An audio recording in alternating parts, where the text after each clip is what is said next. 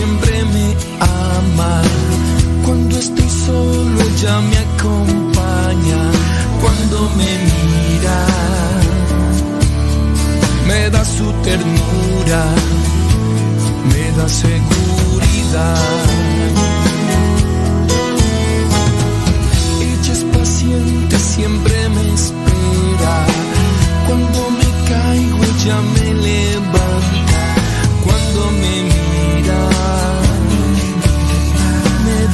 pureza, me inunda en su paz. Es intercesora, cuida de mi alma, me lleva a Jesús. Es mi gran estrella, guía de mi vida, no hay noches con su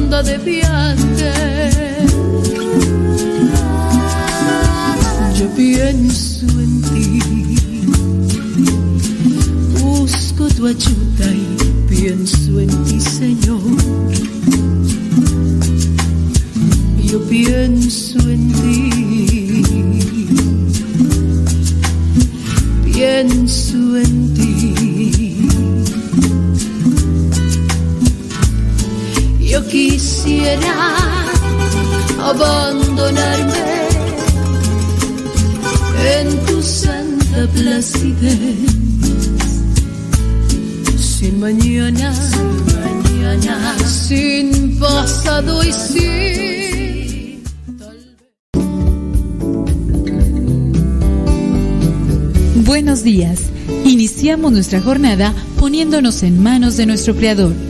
Pedimos su gracia para enfrentar como hijos suyos cada reto que la vida nos presente, acompañados de María, la dulce madre que nos invita a proclamar las grandezas del Señor. Camina con nosotros en radiocepa.com, emisora católica de los misioneros servidores de la palabra.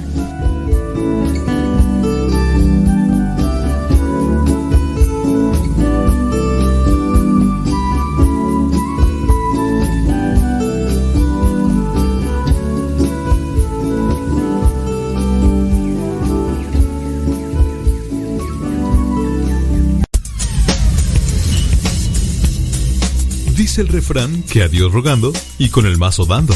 Y el que madruga termina más temprano. Inicia la mañana con una reflexión. Aquí, en tu programa Al que madruga. Con el padre modesto Lule Zavala. Comenzamos.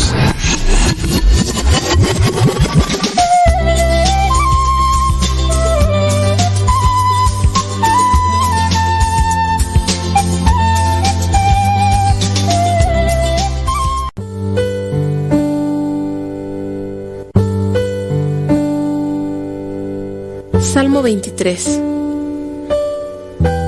El Señor es mi pastor, nada me falta. En verdes praderas me hace descansar y a las aguas tranquilas me conduce. Me da nuevas fuerzas y me lleva por caminos rectos, haciendo honor a su nombre. Aunque pase por el más oscuro de los valles, no temeré peligro alguno, porque tú, Señor, estás conmigo. Tu vara y tu bastón me inspiran confianza. Me has preparado un banquete ante los ojos de mis enemigos. Has vertido perfume en mi cabeza y has llenado mi copa a rebosar. Tu bondad y tu amor me acompañan a lo largo de mis días. Y en tu casa, oh Señor, por siempre viviré. Gloria al Padre, al Hijo y al Espíritu Santo como era en el principio, ahora y siempre, por los siglos de los siglos. Amén.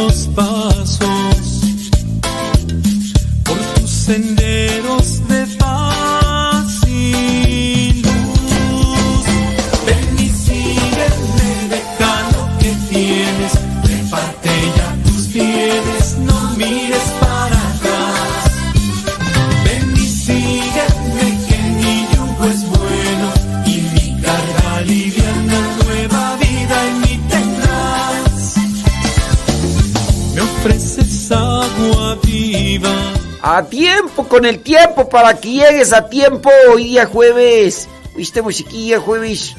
Jueves este 11 de agosto del 2022. Gracias, muchas, pero muchas.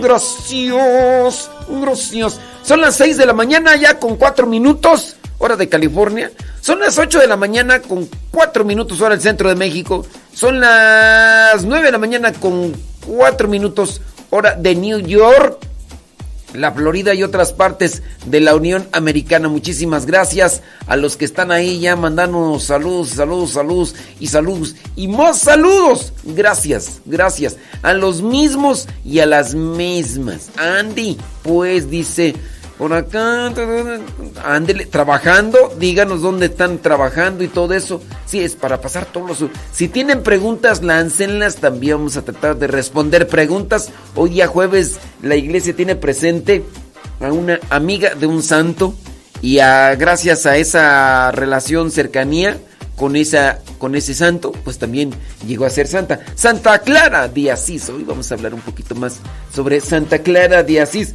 A los que nos están mandando ahí, saludos, gracias. Ah, Dice aquí con toda la actitud, con toda la actitud. Así debe de ser, con toda la actitud.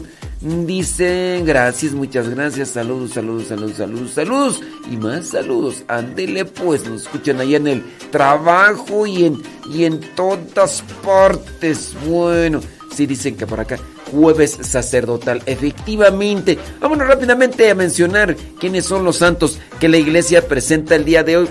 Eh, ¿Qué es un santo? Un santo es una persona que se esforzó, que dio testimonio de vivir una conversión y vivir muy cerca de Dios, de manera que con su sacrificio, con su oración, con su entrega, ayudó también a otras personas. Eh, puede ser en el sentido material, pero también puede ser en el sentido espiritual, o sea que hay hay diferentes maneras. Hoy la iglesia también tiene presente a, a Santa Susana. Susana, llámame.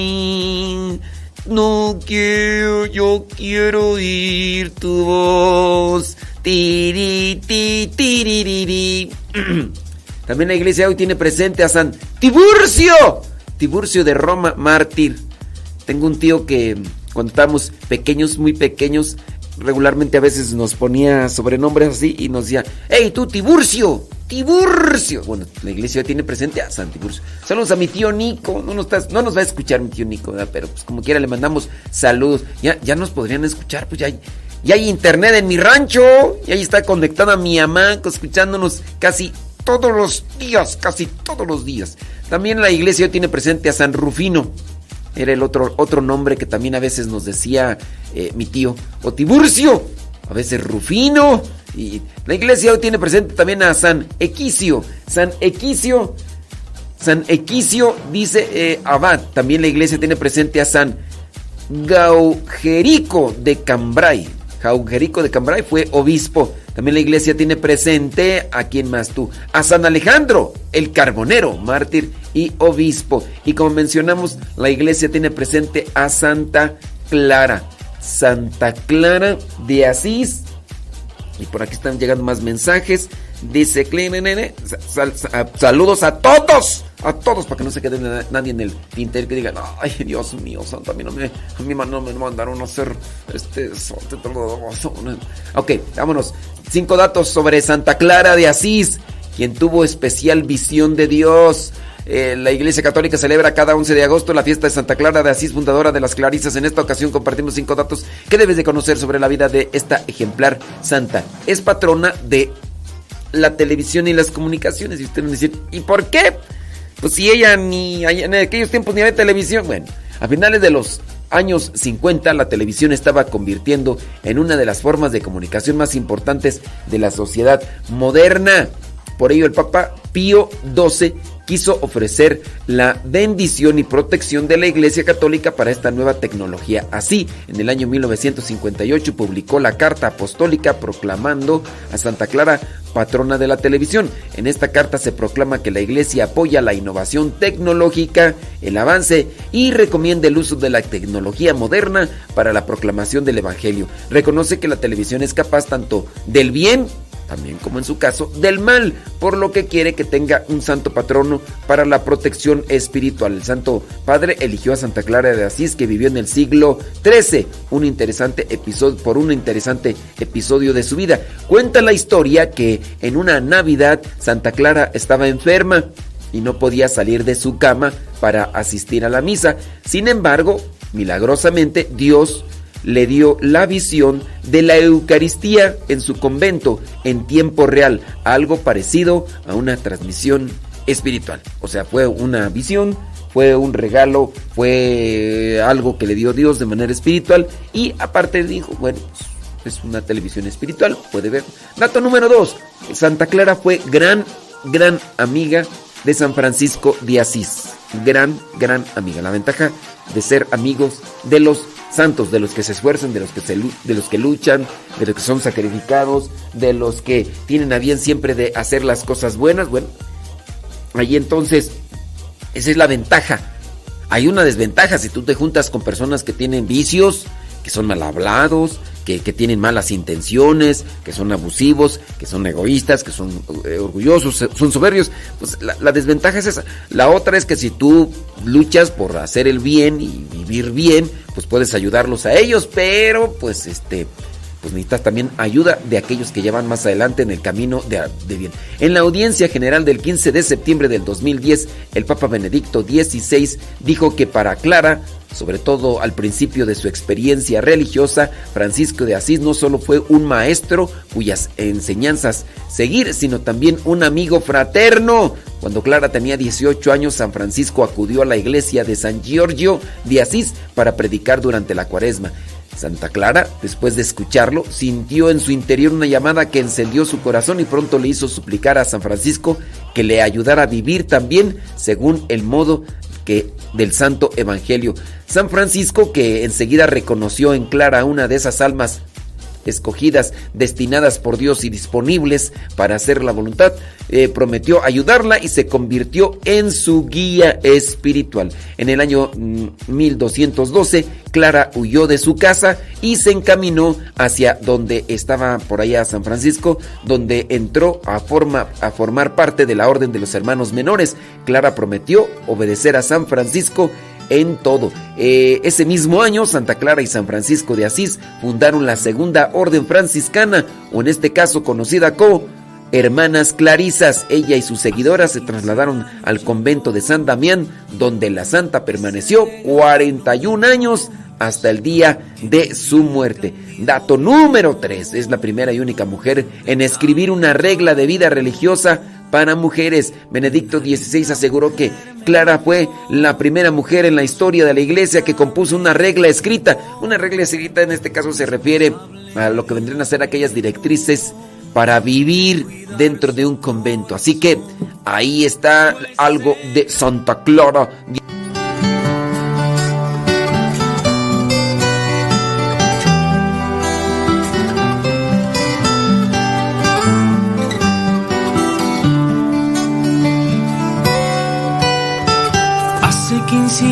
llegó ese regalo de Dios que mi vida cambió y llenó de tanto amor. Una linda mujer me envió, su carita me cautivó, responsable Dios me dejó de cuidar su corazón pues ese gran amor.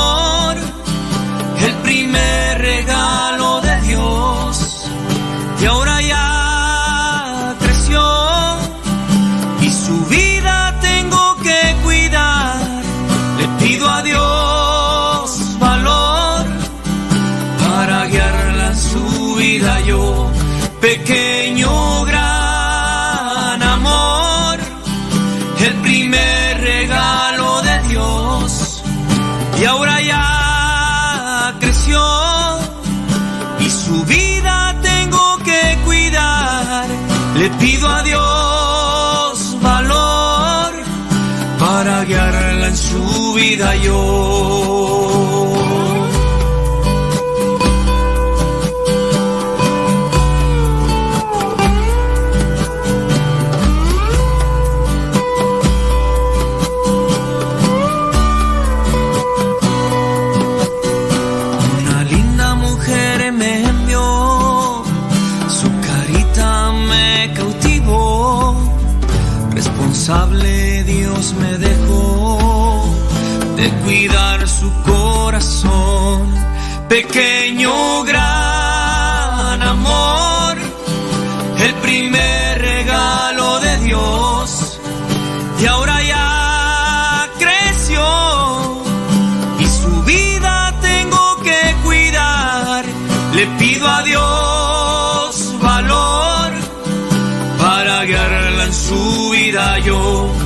West End.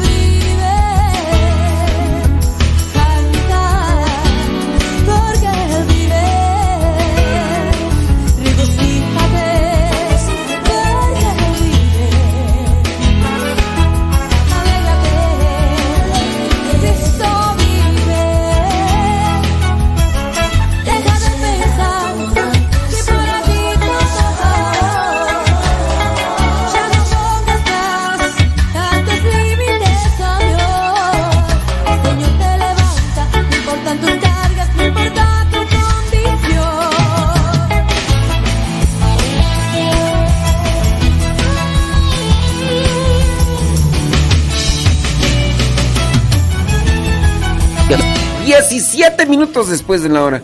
¿A dónde irán?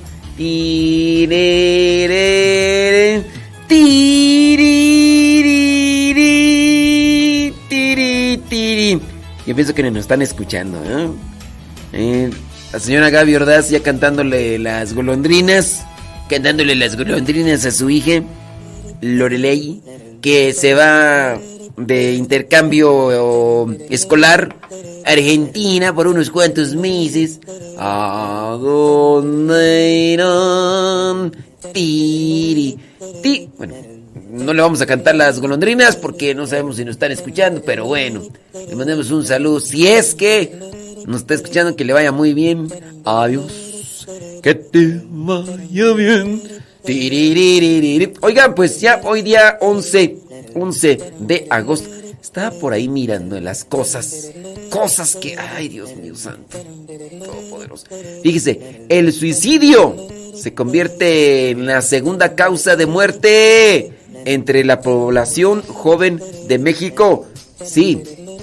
Según el Observatorio Nacional del Suicidio en México de la organización eh, aquí ya de eh, la segunda causa de muerte en México entre personas de 14 a 29 años es precisamente el atentado contra la vida propia. La cifra de suicidios en ese rango de edad ascendió el año pasado a 2.858. Esto es preocupante porque algo está pasando en la vida espiritual de los jóvenes, de las personas. Fíjese, el suicidio se convierte en la segunda causa de muerte. En la presentación de su primer informe anual sobre el suicidio en el país, la Asociación Especializada en la Atención a Personas con Ideas Suicidas alertó que a pesar de que México se ubica en el lugar 34 entre los países de Organización para la Cooperación y el Desarrollo Económicos con mayor tasa de suicidio por eh, cada 100.000 personas, este es un fenómeno que va creciendo año con año en el país,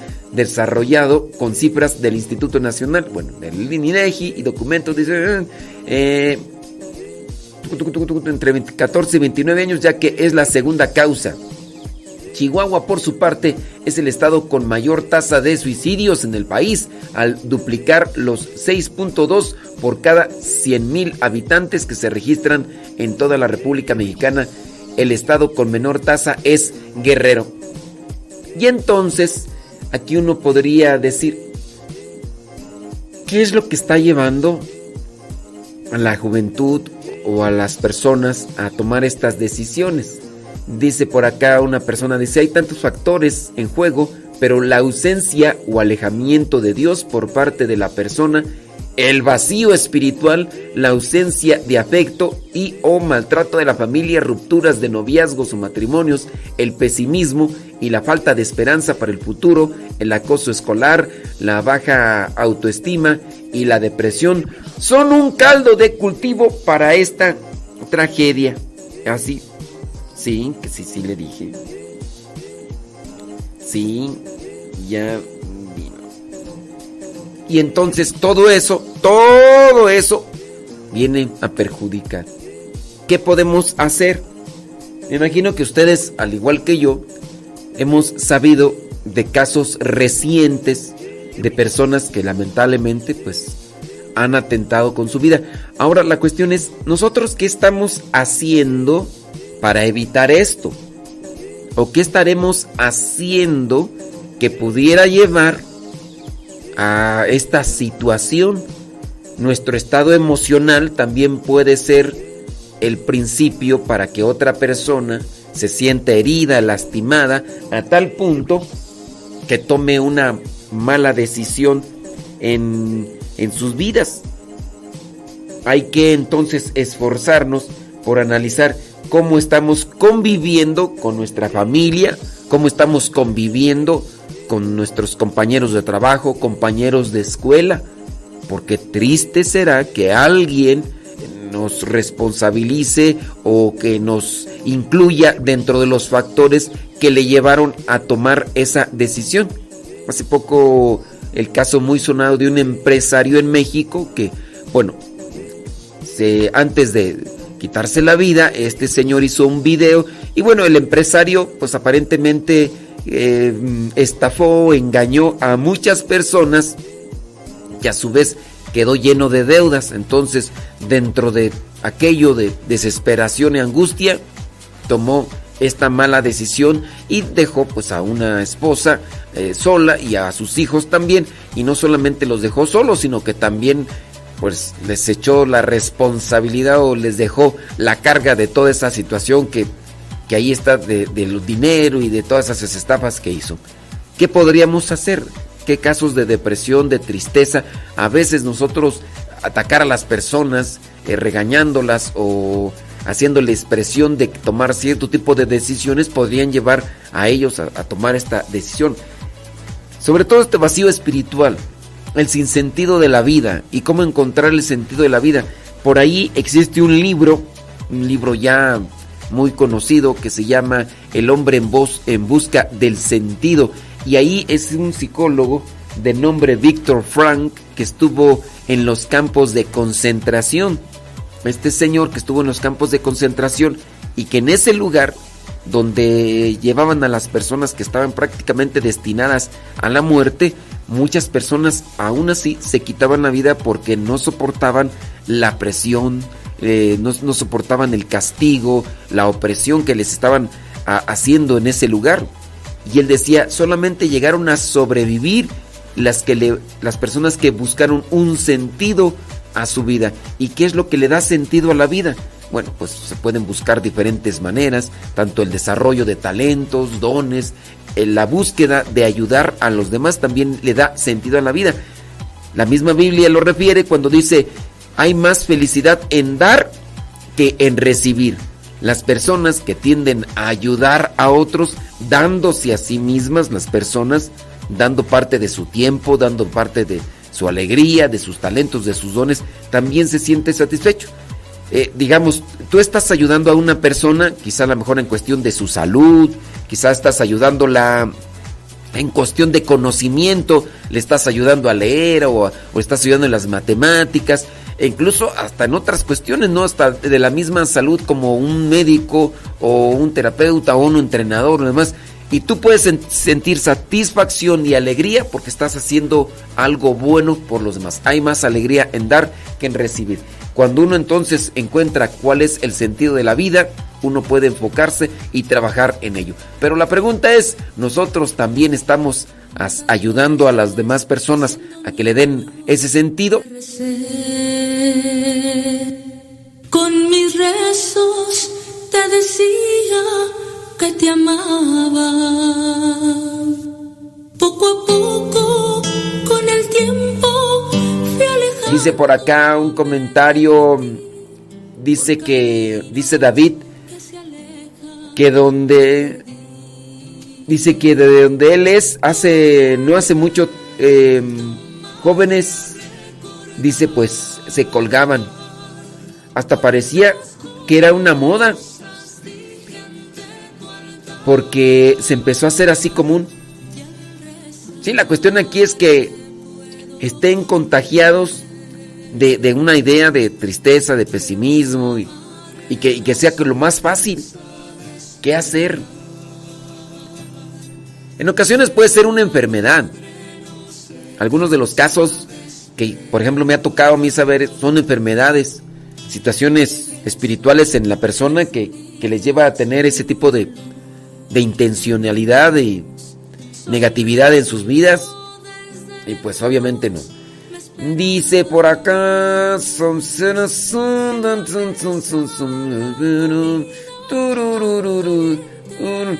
Aquí yo creo que podríamos esto conectarlo con lo de el tema del día de hoy, ¿no?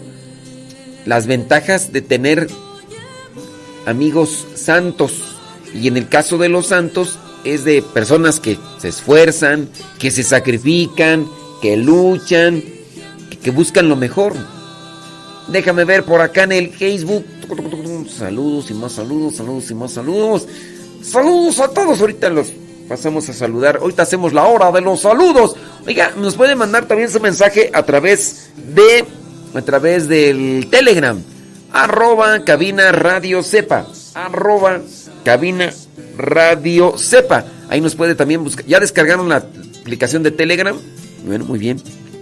Después buscan, ahí ponen signo arroba, después cabina Radio Cepa y nos mandan directamente su mensaje a nosotros y a nosotros acá les leemos. Estamos dejando por ahí algunas cápsulas para matrimonios en nuestro canal, también en Telegram. Las pueden escuchar, las pueden descargar totalmente gratis. El día de ayer les mandamos ahí con el Evangelio la cápsula de eh, una sexualidad sana en el matrimonio. Para los que se interesen, pues bueno, ahí este, ahí está. Yo sí pienso que no nos están escuchando, a andar todos ahí ya corriendo de un lado para otro, pienso yo. ¿A dónde irán? Tiri, tiri, tiri, Se va a Argentina, Argentina. Ya el día de qué? Hoy o mañana. Ah, creo que mañana, ¿no? Llegan más o menos como por ahí a las 5 de la mañana a Argentina. Con intercambio escolar, hombre. Déjame ver. Gracias a los que nos mandan ahí mensajitos ahí por el Telegram. Thank you very much. Déjame ver ahí en el Facebook. Saludos a los que están en el Facebook. Gracias. Muchas gracias. Son ya 29 minutos después de la hora. Hoy día de San. Oye, allá en Bolivia que enterraron. dentro de estos ritos que hicieron ahí, enterraron a. A un muchacho, hombre, voy a creer. Lo drogaron primero y luego lo enterraron. Para ofrecerlo a Pachamama, ahí en Bolivia. Ahorita le vamos a leer la nota. ¿Qué cosas, hombre? ¿Qué cosas? ¿Qué más tú? Este, ah, oye, y en Estados Unidos, hombre, una muchacha abortó y después quemó a la criada. Ay, no, Dios mío, esta gente tan eh, loca, hombre, hombre.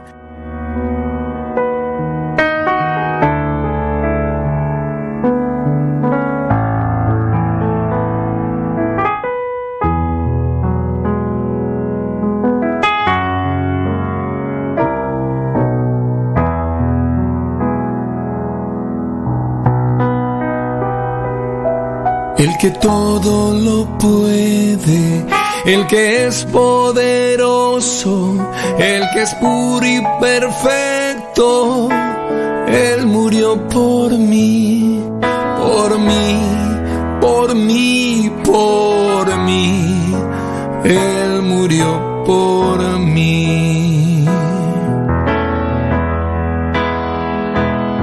A pesar de mis pecados, de mis dudas y rechazos, sé que murió por mí. Él conoce mis vacíos, cuánta sed tengo de hallarlo y me espera fiel. Aunque yo lo crucifico cada día, cada hora murió por mí.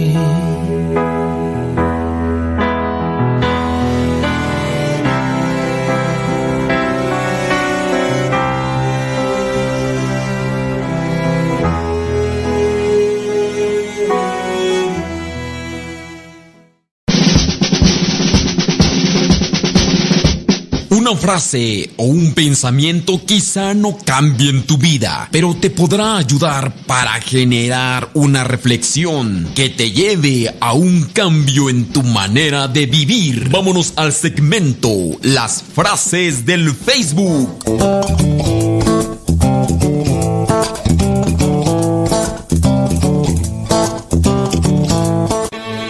Gracias con las frases del Facebook. Vámonos con esta frase que dice así. Dice, nadie se sana hiriendo a otra persona. Nadie se sana hiriendo a otra persona. ¿O sí? Lastimando, hiriendo, ofendiendo. ¿Sanas a los demás? Mm, no. ¿Eso quién lo dijo? San Ambrosio. San Ambrosio dijo eso. Dice... Ándele pues, gracias. Claro que sí, José Casimiro Torres. Claro que sí, José Casimiro Torres. Ahí estamos, claro que por supuesto que desde luego que sí. Puedes ahí tú agarrar todo eso, dice. Claro. Ándale pues, José Casimiro Torres. por cierto, no, José Casimiro Torres, ¿no estás allá en Argentina? No sé por qué pienso yo que estás allá en Argentina, pero claro que puedes transmitir ahí eso. Vientos huracanados. Este... Vámonos con otra frase que tus triunfos no se suban a tu cabeza o tus fracasos no vayan a tu corazón. Cuidado, que los triunfos no se suban a tu cabeza. No pienses que ya porque triunfaste en una cosa, no, ya, no. Ni tus fracasos van todo equilibrado. Triunfaste, qué bueno. Bendito sea Dios. Eh, pues fracasaste, no pudiste hacer esto en este momento, ni, modo, pues este, hay veces que el pato nada en agua y hay veces que ni un trago bebe. O sea, de todo, de todo pues, se puede en esta vida, ¿no? O sea, equilibrado el asunto, pues total. ¿Por qué castigarse tanto en nuestros fracasos? Muchas veces personas que tuvieron un Uh, una caidita, un resbalón y, y las personas ahí pues ya se tiran al suelo porque, ay, es que, ¿por qué pasó esto? Pues, ¿qué? Pues eres, eres un ser humano, tienes debilidades, pues cayó todo, ¿no? Entonces, siguiente frase, ¿discutes? Por favor, no levantes la voz. Te recomiendo que mejores la calidad de tus argumentos. Eso te va a ayudar. Sí, te recomiendo que mejor trates de acomodar el tono de tu voz y, y ya. Entonces, trata de acomodar tus argumentos y listo, calisto. Siguiente frase. Va relacionada con esto. Sí, gritar no es sinónimo de tener la razón. Gritar no es sinónimo de tener la razón. ¿Por qué nos gritamos? Porque los corazones se distancian. Y cuando los corazones se distancian, se apaga el fuego del amor. Una vez que aprendas a amar, aprenderás a vivir. Una vez que aprendas a amar, aprenderás a vivir. Gracias. Una vez que aprendas a amar, aprenderás a vivir. Y si aprendemos a vivir, vamos a ser felices. Yo soy feliz. Tengo tu amor. Muchas veces no necesitamos una mente brillante que hable, sino un corazón paciente que escuche. Muchas veces no necesitamos una mente brillante que hable, que diga buenos discursos y demás, sino un corazón paciente que escuche. Siguiente frase. No ser bueno más que para sí es no ser bueno para nada no ser bueno más que para sí es no ser bueno para nada. Es decir, que cuando nosotros nada más buscamos ser buenos para nuestras conveniencias, pues en realidad, pues, este, pues no sirve de mucho eso. Siguiente frase, no esperes que todos sean amables. Mejor enséñales cómo. No esperes que todos sean amables. Mejor enséñales cómo. Y ahí vamos a dejar esas frases del Facebook. Espero que te dejen ahí una reflexión, criatura del Señor, para que, pues para que seas mejor, porque si no eres mejor que ayer, pues de qué sirve. Y hablando de ser mejor, fíjese, estaba viendo por ahí una noticia. ¿Qué, qué es esto, hombre? Adolescente de 17 años habría abortado y después quemado a su bebé. ¿Y sabe quién le ayudó? Su mamá no a la mamá de la muchacha, ¿eh? un adolescente de 17 años allá en Nebraska, Estados Unidos, abortó, quemó y sepultó a su bebé que tenía 28 semanas. 28 semanas, ¿cuántos meses son tú? Con la ayuda de su mamá. Según informa, dice por acá, su madre dice, la joven Celeste Burgers. Burgers. Y su madre Jessica Burgers habría comprado un kit de la píldora del día siguiente llamado Pregnot, eh, conformado por los fármacos y ahí dice cuáles. El paquete lo habría recibido por correo. La mifepristona mata de hambre al bebé al bloquear los efectos de la hormona progesterona, provocando un aborto espontáneo. O sea, se toman eso y... Dice, el minoprostol se toma hasta dos días después y hace que el útero expulse al bebé. Este fármaco puede generar que la mujer se desangre y en algunos casos la hemorragia hace que incluso la madre entre en shock hipovolémico y muera. Pero bueno, algunas mujeres sí lo hacen. Celeste Burgers tenía 28 semanas de embarazo, 8 semanas más que el límite legal para el aborto legal en estado de Nebraska dice que es de 20 semanas. Entonces ya se había pasado 8, por eso es que mandó pedir el kit a través de correo, porque pues según la denuncia que enfrenta junto a su madre, después de tomar los fármacos abortivos, Celeste habría expulsado al bebé muerto, ella y su mamá habrían pedido ayuda a Tanner Barnil para quemar el cuerpo del pequeño que ya lo había expulsado obviamente muerto, y deshacerse de él. El hombre es acusado del delito de ocultar la muerte de otra persona, como dicen allá en mi rancho. Tanto peca el que mata la vaca, tanto el que le agarra la pata. En junio de este año la fiscalía emitió una orden de allanamiento, dice la empresa propietaria de... Eh, en el comunicado publicado el 9 de agosto, luego de que el caso se difundiera en medios de Estados Unidos, la empresa más aseguró, dice, sin embargo, precisó que la compañía... ¿Qué esto, está hablando aquí? Bueno, así indicó el detective en una declaración jurada. En la conversación con su madre Celeste le habría dicho, recuerda que vamos a quemar la evidencia una vez que todo esté fuera. y finalmente, eh, ¿podré usar jeans? también conocidos como pantalones. O sea, dice, voy a votar, dice, y finalmente voy a poder usar pantalones. Jessica Burgers está acusada de cinco delitos entre los que están el aborto de un bebé de más de 20 semanas, realizar un aborto químico sin licencia y ocultar un cuerpo eh, humano muerto. Celeste Burgers está acusada de los delitos de ocultar o abandonar un cuerpo humano muerto y ocultar la muerte de otra persona e informar falsamente. Y bueno, el juicio se inició para estas tres personas involucradas en este tipo de asesinato. Así, así comienzan las cosas. Pareciera ser de esto de, de película, pero pues es así algo como que... Pues ah, es como matar una mosca, un zancudo, quién sabe qué. Ay, Dios mío. ¿A dónde vamos?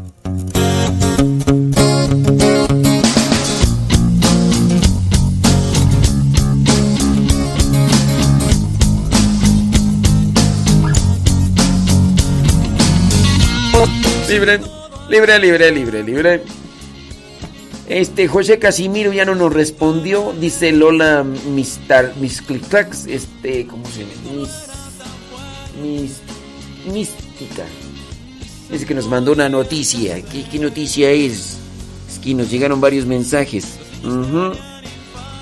Dice, bueno, me mandó una noticia ahí por Facebook. Mm. Pero es que de 10 años. Bueno, es que no sé, pero digo, no la voy a abrir ahorita Lola, la, noticia así, pero en, Facebook hay que tener mucho cuidado de, de, las noticias que uno encuentra en Facebook. Este, porque hay veces que pues se hacen virales cierto tipo de informaciones en Facebook. Digo, no la voy a abrir, digo, pero hay que tener mucho cuidado de no, no basarse solamente en una cuestión de Facebook, sino yo por ejemplo estas noticias las agarro de páginas católicas que ya han buscado tener eh, verdad, tener un fundamento, tener veracidad y ya, porque si, si tú me mandas una noticia de, de Facebook, este, dice un poco más de seis meses, son 28 semanas, dice Malena. Gracias, gracias Malena, muchas gracias. Un poco más de seis meses, imagínense. Y así esta muchacha junto con la ayuda de su mamá dijeron, vamos a matar a este niño. Y pues así, así pasa. Ay, Dios mío santo. Déjame ver. Oye, después de 18 años México vuelve a ser la sede del Congreso Mundial de las Familias. ¿A poco sí? Congreso Mundial de las Familias, un evento internacional e interreligioso que nació en Estados Unidos.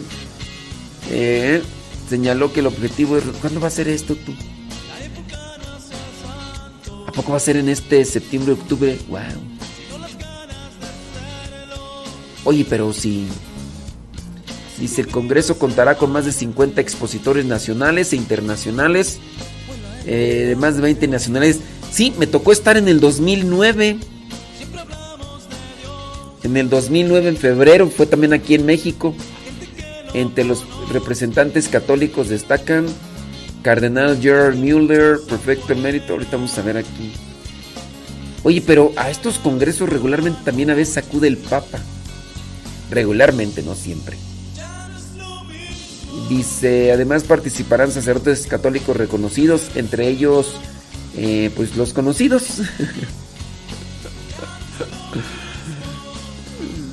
sí. De los que son populares en internet. Muy populares. Por ejemplo, el padre Pistola. No, no es cierto, no va a estar. el padre, sí. Dice, el evento se realizará de forma presencial del 30 de octubre en el Centro de Convenciones de Expo Santa Fe. Este... Sí, sí, bueno, pues a ver. A ver qué pasa. Sí. Sí, claro. Saludos. Ándele. Thank you very much. Chile con todo. Así como deben ser los, eh, los, los taquitos. ¿A dónde irán? Tiri, tiri,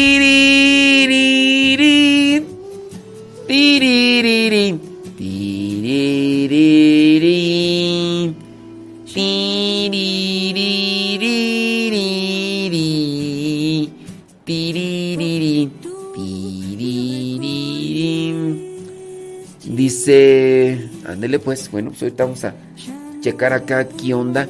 Já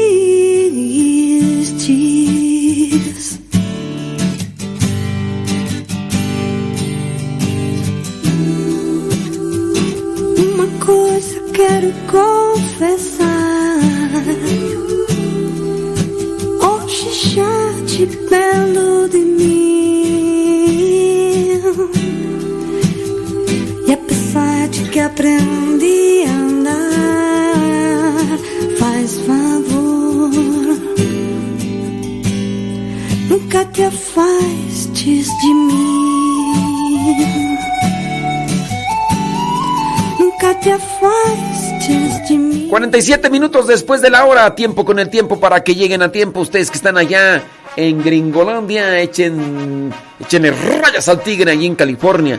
Son las 6 con 47, que no se les haga tarde porque si no después andan enojados porque van ahí en el tráfico y todo lo demás y, y por qué quítate. Pues, ¿qué, ¿qué, culpa tienen, hombre? ¿Qué culpa tienen? Oye, pues avisan que acá en México, yo no, yo no había escuchado, pero dicen que después de 18 años, México vuelve a ser sede del Congreso Mundial de las Familias. Después de 18 años. Sí, porque fue en el 2000. No, a ver, después del 18 Congreso Mundial de las Familias. ¿Qué no fue en el 2009? El Congreso Mundial. O ese, o ese fue otro congreso, tú. O aquel se fue el Congreso Internacional. Después de 18 años. Según tengo entendido yo, eres en. fue en allá. Pero bueno, eh, dicen que va a ser acá en. Oye, allá en, en Bolivia, drogaron a un muchacho, lo enterraron vivo eh, como una ofrenda a Pachamama. Un joven denunció ante la prensa local haber sido drogado y enterrado vivo como una ofrenda a la Pachamama en Bolivia. Según informan los medios locales, dijo que un camarada lo invitó a tomar cerveza en, en la localidad de Achacachi, provincia de Omasuyos, en La Paz, Bolivia, tras lo cual quedó inconsciente y despertó dentro de un ataúd en un terreno para construcción. Muchachos, pónganse abusados, te invito a pistear. Gente, vamos a tomar y luego los drogan. Esto no solamente va para jóvenes que podrían ser utilizados de esta manera, sino también para las muchachas. Ah, Están en los centros estos eh, de convivencia o antros o no sé cómo les llamen ahí y, ya las invitan a tomar y les dan cosas a tomar y, y bueno, a- a- suceden otras cosas diferentes estas. Dij- Dice este muchacho allá en, en Bolivia, dice el joven, dice, me han enterrado vivo, solo recuerdo que me han invitado un vaso y luego ya no recuerdo. Todo estaba borroso, relató el joven. Dice, he roto el vidrio y ha bajado la arena, la tierra. Lo bueno que no lo enterraron muy profundamente. Lo metieron en, un ataúd, dice, estoy encerrado, dijo, no, no puede ser.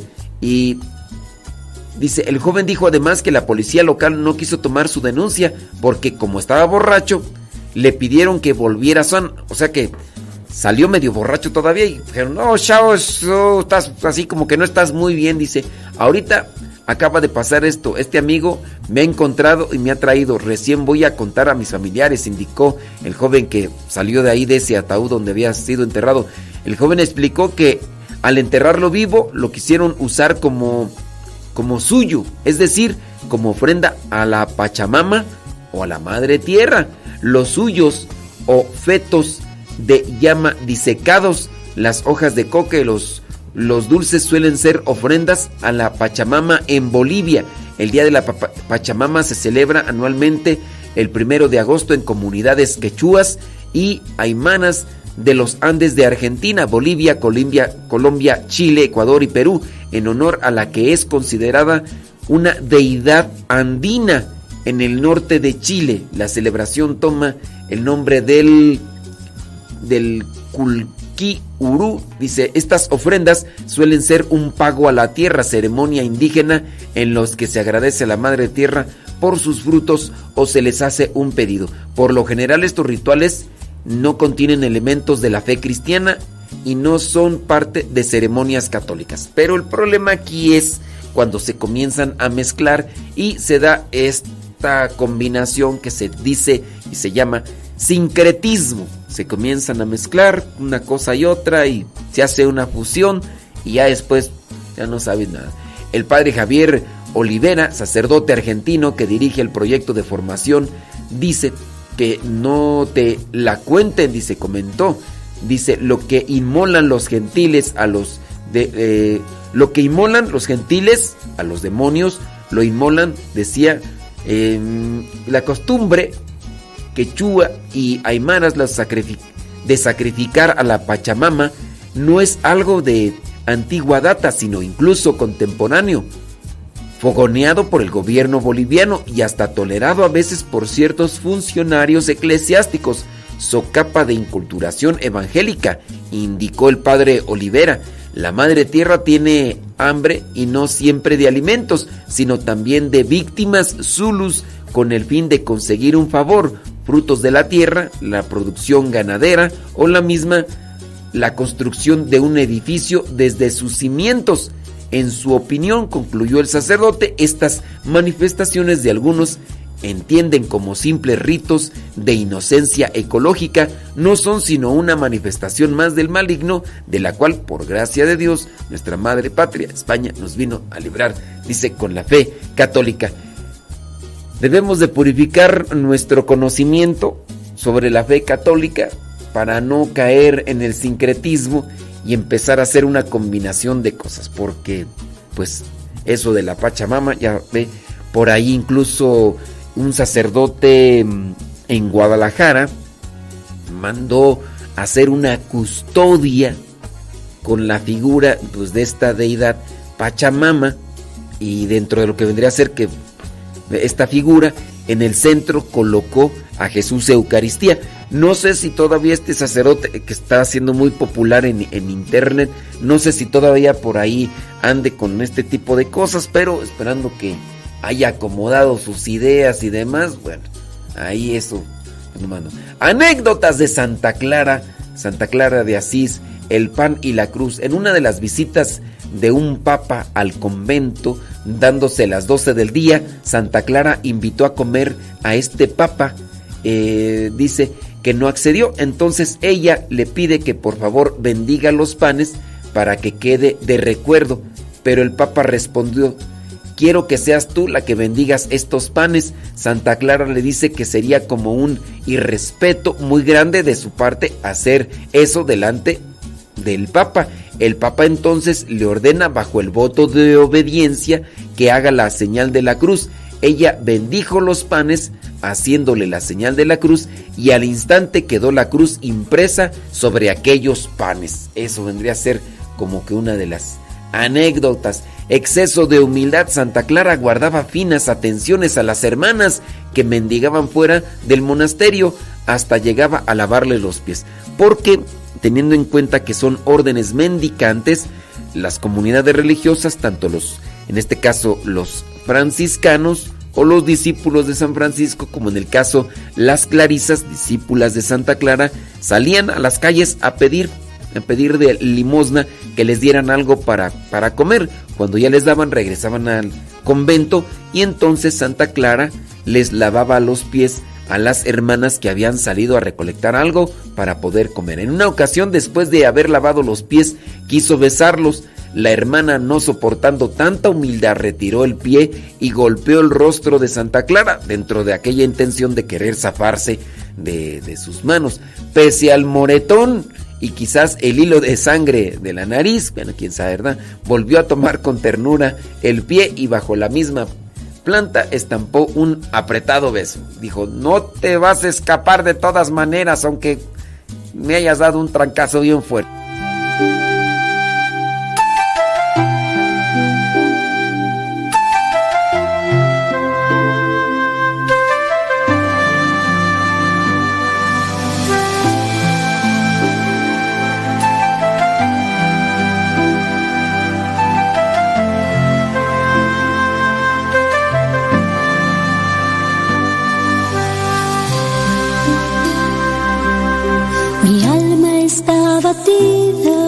Pero espero en el Señor. Él es castillo fuerte y mi libertador. Él es mi necesidad, mi fuente de paz,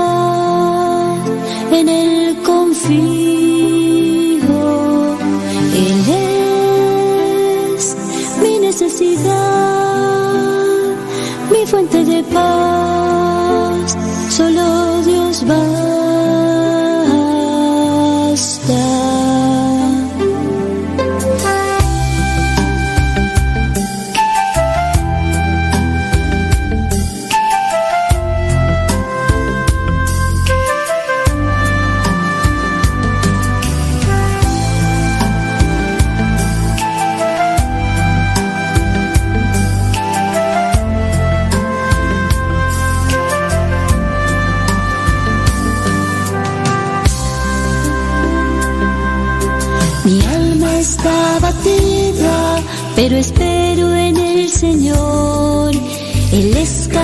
Castillo fuerte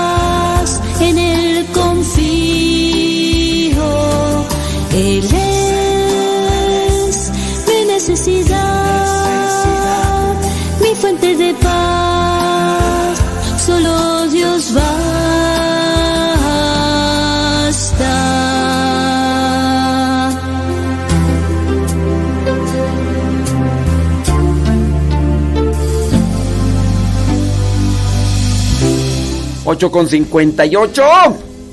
Gracias. Gracias, Robina. No, no, no no nos están escuchando. Yo pensé que me estaban escuchando. ¿A dónde irán? Tiri, tiri.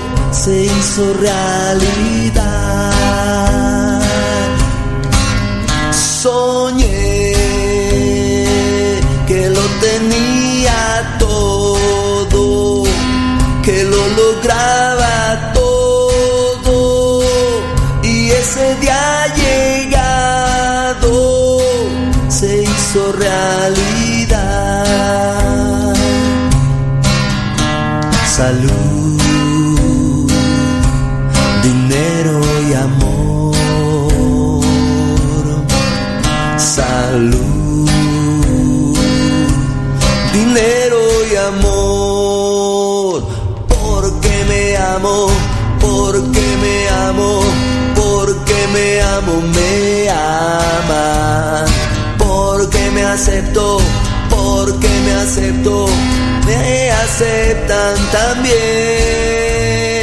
Porque me quiero, porque me quiero, porque me quiero, me quiere. Porque me respeto, porque me respeto, me respeta el mundo.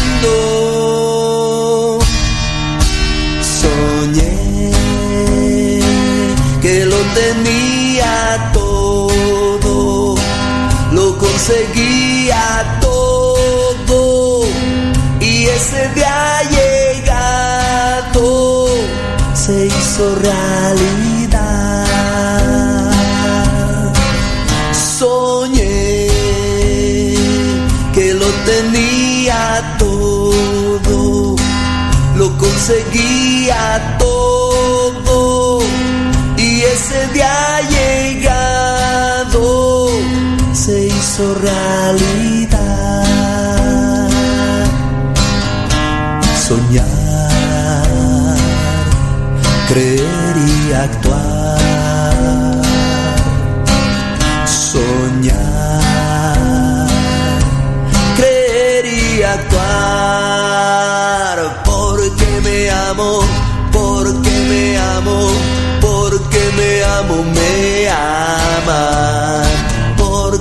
Acepto, porque me acepto, porque me acepto, me aceptan también.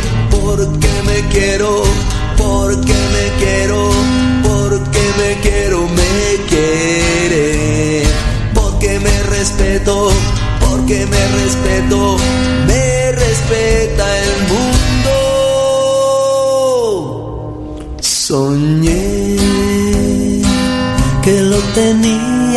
todo, lo conseguía todo y ese día llegado se hizo realidad,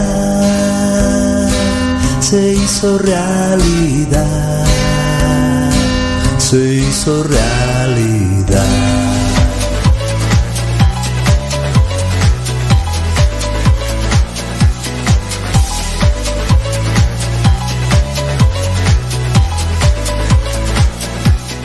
De la mañana con 3 minutos. Hoy es día jueves. Jueves. Jueves. Jueves, jueves, jueves, jueves. Tengo retiro de matrimonio este sábado y me toca animar y quiero escuchar los temas. No, no son temas, son cápsulas. Son cápsulas. Cápsulas. Venga, por ahí les pusimos el video de Ernesto. Ernesto. Eh, esos eh, videos, testimonios que estamos colocando por ahí, los vamos a compartir ya después aquí también con ustedes. Tenemos muchos más que ya pues mm, vamos a pasar por ahí en, algún momento. Sí. Uh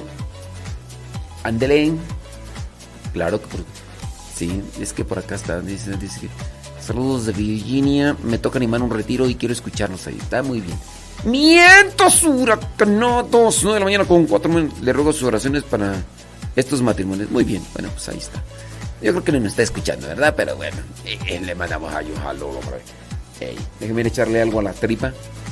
Pongo la cápsula y voy corriendo a echarle algo a la tripa. Bueno, ya le eché el jugo del Papa Antonio. Sí, ya me están dando jugos verdes a mí también aquí. Porque tiene que tomar en ayunas. Ciertamente, esos jugos son muy buenos, chino. Sí. Los jugos verdes en ayunas son muy buenos, así que. Toma de esos, toma de esos, toma de esos para que. para que te sientas mejor. Sí. Tienes que bajarle un poco a los carbohidratos, mijo, porque estas cosas a veces no funcionan así. Ándale.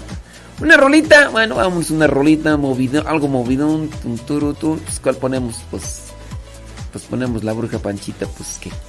Y después, consejos para el matrimonio.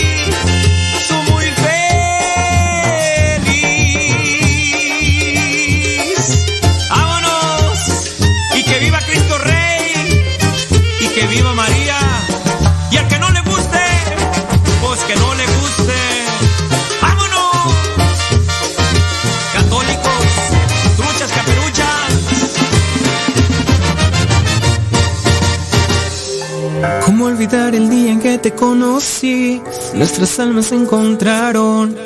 Una bella amistad se convirtió en amor. No cabe duda que fue Dios quien nos unió. Desde aquel día no dejo de pensar en ti. Cada detalle tuyo me cautiva. Te convertiste ahora en parte de mí. El podcast En pareja con Dios presenta consejos para tener una mejor relación con los suegros. Hoy nuestras vidas y nos da su bendición. La relación con los suegros es tan importante que hasta se escriben artículos sobre cómo recibir a los suegros con estilo. Muchas personas tienen la dicha de ver a sus suegros como unos segundos padres. Muchos, no todos. Su relación es tan sana, afectuosa, llena de confianza, que para ninguna de las partes representa un esfuerzo llevarse bien. Lastimosamente, a otros les sucede todo lo contrario. Si este es tu caso, bueno, te invitamos para que pongas mucha atención. Y si no es tu caso, escucha de todas maneras este podcast para que puedas ayudar a esa persona que conoces que tiene dificultades con sus suegros. Mientras viva en pareja, la relación con sus suegros es inevitable si es que están vivos. Son los padres de la persona que usted ama, que usted eligió y por lo tanto estarán presentes para siempre en su vida, le guste o no.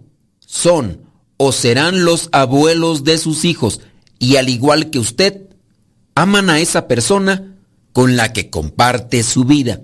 Es por eso que procurar llevarse bien es primordial y en este caso va a beneficiar la relación en pareja. Te compartimos algunos consejos que pueden servirte para llevarte bien con tus suegros. Número uno, respetar. Como papás del cónyuge, los suegros merecen respeto. De presentarse una situación difícil con su familia política, antes de actuar de manera inapropiada, se debe pensar en pro del amor hacia la pareja. Es necesario cuidar las palabras en momentos de enojo, porque maltratando a los suegros, indirectamente se hiere al esposo o a la esposa, según el caso. Piensen que esas personas le dieron la vida al ser que ama y contribuyeron en la persona que es hoy en día, de la cual usted se enamoró. Por lo tanto, les debe agradecimiento y respeto. Número dos, no hacer o dejar de hacer lo que le parezca por solamente complacerlos. Tener una relación cordial con los suegros no significa agradarles en todo. Es importante ser usted mismo, actuar con autenticidad y ganarse su respeto. Las decisiones se toman en pareja. Se escuchan ciertamente sugerencias y consejos, pero al final es usted y su compañero o compañera los que deciden qué es mejor para sus vidas y para sus familias. Número 3. Comunicarse con su pareja. Es sumamente importante la comunicación clara con la pareja, con el cónyuge, ya que solucionar problemas en pareja fortalece el amor. Si alguna actitud o comportamiento de sus suegros le agobia, cuéntele, dígale con amor eso que le incomoda a su pareja. Muchas veces la pareja puede interceder por ustedes y lograr que la situación se mejore. En ocasiones se pueden arreglar las cosas. En ocasiones solamente es cuestión de tener paciencia. Es preferible que algunos temas sean tratados directamente entre ustedes y sus padres y no entre ustedes y los suegros. Pero cuidado, esto no quiere decir que su pareja va a solucionarle sus problemas, como si usted fuera un adolescente, ni que va a poner a su pareja entre la espada y la pared. La idea aquí es buscar conciliación y no más conflictos. Número 4.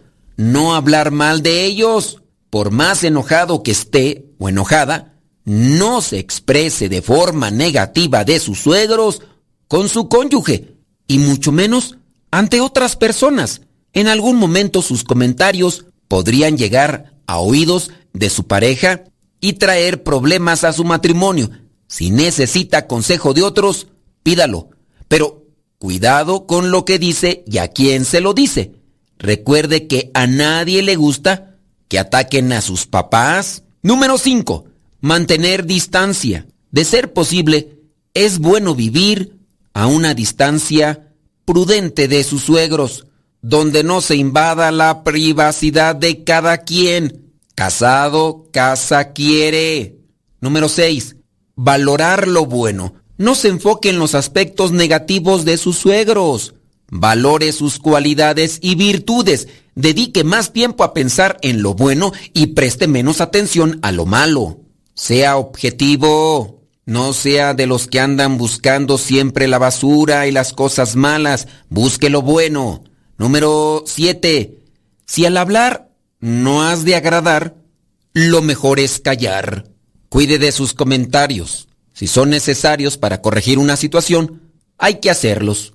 Si no, mejor guardar silencio. Número 8. No interferir. En algunas ocasiones sucede que es su pareja quien tiene problemas con los padres. De ser así, manténgase al margen.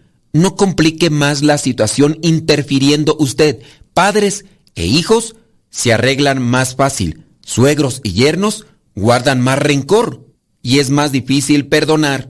Así que si tu pareja tiene problemas con sus papás, no le eches más leña al fuego.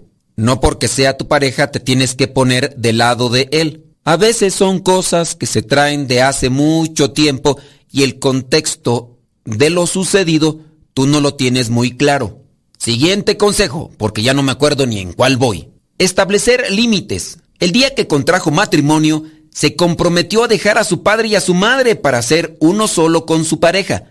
A raíz de eso, su rol más importante es el de esposo o esposa y no el de hijo. Esto quiere decir que sus fuerzas deben estar enfocadas en construir un hogar de acuerdo a las convicciones como matrimonio. Establezca límites para que sus padres y suegros comprendan y respeten su privacidad.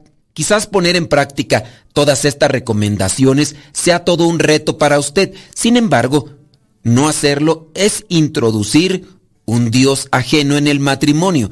Piense en los beneficios que puede traer a su vida matrimonial mejorar la relación con su familia política. Cuando usted se casó, también se unió a la familia de su pareja trate de acomodar muy bien su relación con ellos. Es más, le aseguro que usted mismo se sentirá mejor. Hágale intento, esfuércese. En la medida que usted esté bien con los demás, los que le siguen estarán felices. Busquen la oración, meditación y reflexión de la palabra de Dios para que ustedes puedan tener un camino más iluminado en su matrimonio. Acérquense a los sacramentos, acérquense a un guía espiritual, obedezca y sea constante en los buenos consejos. Y recuerde que para llegar a la santidad en matrimonio, se llega mejor en pareja con Dios.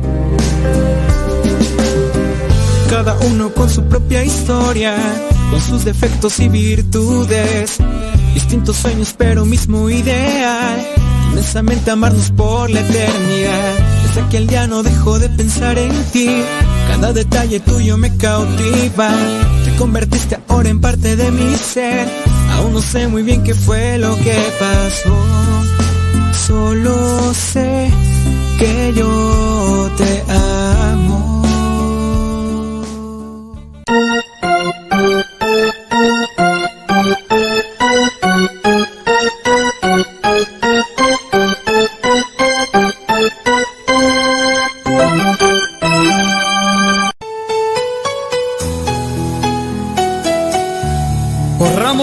La meta y hagamos vida el sueño del sembrador.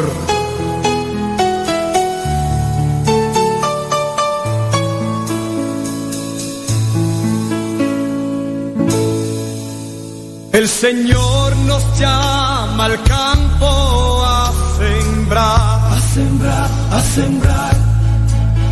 La semilla el dueño esperando está.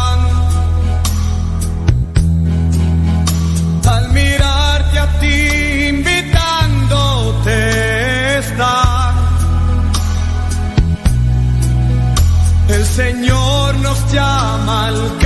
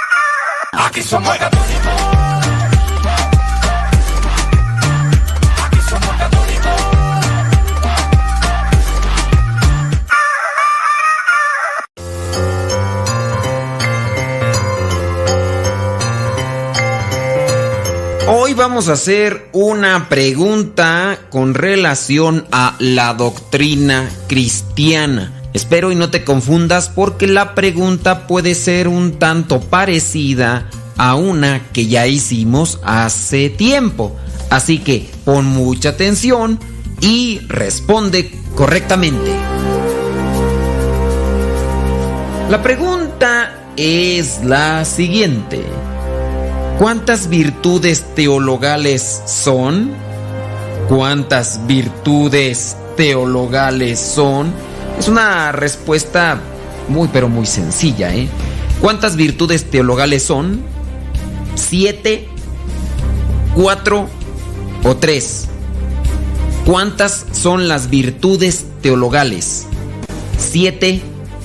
¿Cuatro? ¿O tres? Si respondiste 7, porque te fuiste con la finta, como casi siempre llega a ser 7, 7 significa plenitud, totalidad.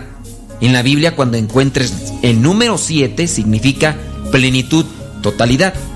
También hablando de los siete sacramentos, se habla también de los siete ángeles de Dios, bueno, se habla de totalidad, plenitud. Pero en este caso, no son siete virtudes teologales. Si dijiste cuatro, bueno, pues tampoco son cuatro. Las virtudes teologales son tres. Son tres las virtudes teologales. Ellas son la fe, la esperanza y la caridad. Un cristiano debe buscar practicar estas virtudes teologales si realmente se quiere acercar más a los misterios de Dios y también acercarse a Dios. La fe es creer. Acuérdate, ya en algún momento hemos preguntado qué significa fe. Fe en latín fides significa lealtad. Yo tengo fe en el Señor. Es decir, yo soy leal al Señor. Tengo esperanza en el Señor. Es decir, yo espero las promesas que Él me anuncia en su palabra. Y la caridad. La caridad es lo que ejercemos cuando nuestro corazón está lleno de amor. Una persona caritativa siempre busca hacer el bien a los demás no importando si los demás en algún momento le han hecho algo malo. La caridad es el amor y se debe de manifestar en las obras, no solamente en palabras, en regalos, en flores, en globos, no. La caridad es cuando el corazón se desborda en acciones sobre el prójimo. Así que busquemos enriquecer lo que es nuestra fe, esperanza y caridad para ser verdaderos cristianos.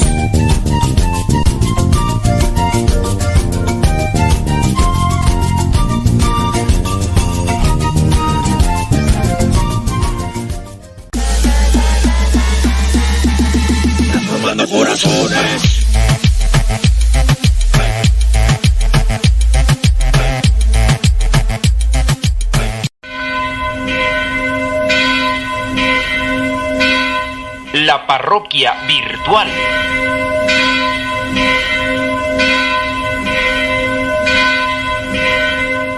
Bueno, pues ya nos está llegando un mensaje, vamos a ver qué es lo que dice.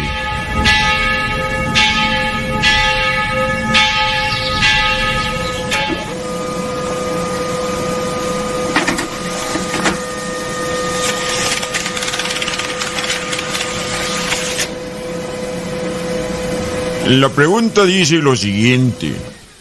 Tengo un familiar que es protestante y dice que el karma de las filosofías orientales es el mismo concepto de la cosecha y la siembra que se menciona en la Biblia. ¿Qué me dice al respecto, padre? Bueno, pues, ¿qué puedo decir que este familiar tuyo que es protestante eh, realmente es protestante porque protesta por todo, ¿verdad? Y aquí lo que vemos es que aparte de protestante, mm, más bien es un ignorante y ni siquiera un fiel cristiano. Un fiel cristiano un fiel cristiano, es decir, seguidor de Cristo, no debe de andar por qué mezclando lo que son ideologías de otro tipo con el cristianismo.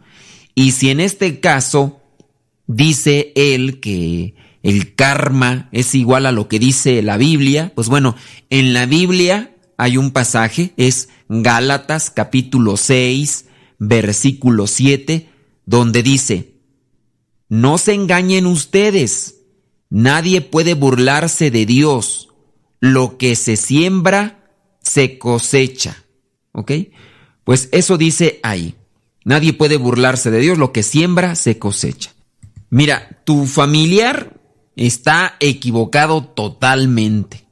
Si bien el karma dice que lo que sembramos cosechamos, esto una idea oriental, esa idea es muy distinta de lo que dice la Biblia, ya que si vamos a investigar lo que es la idea original del karma en estas ideas, filosofías orientales, en el karma se dice que como resultado de nuestras acciones o karma, también renacemos en este mundo impuro y contaminado y tenemos problemas y dificultades sin cesar.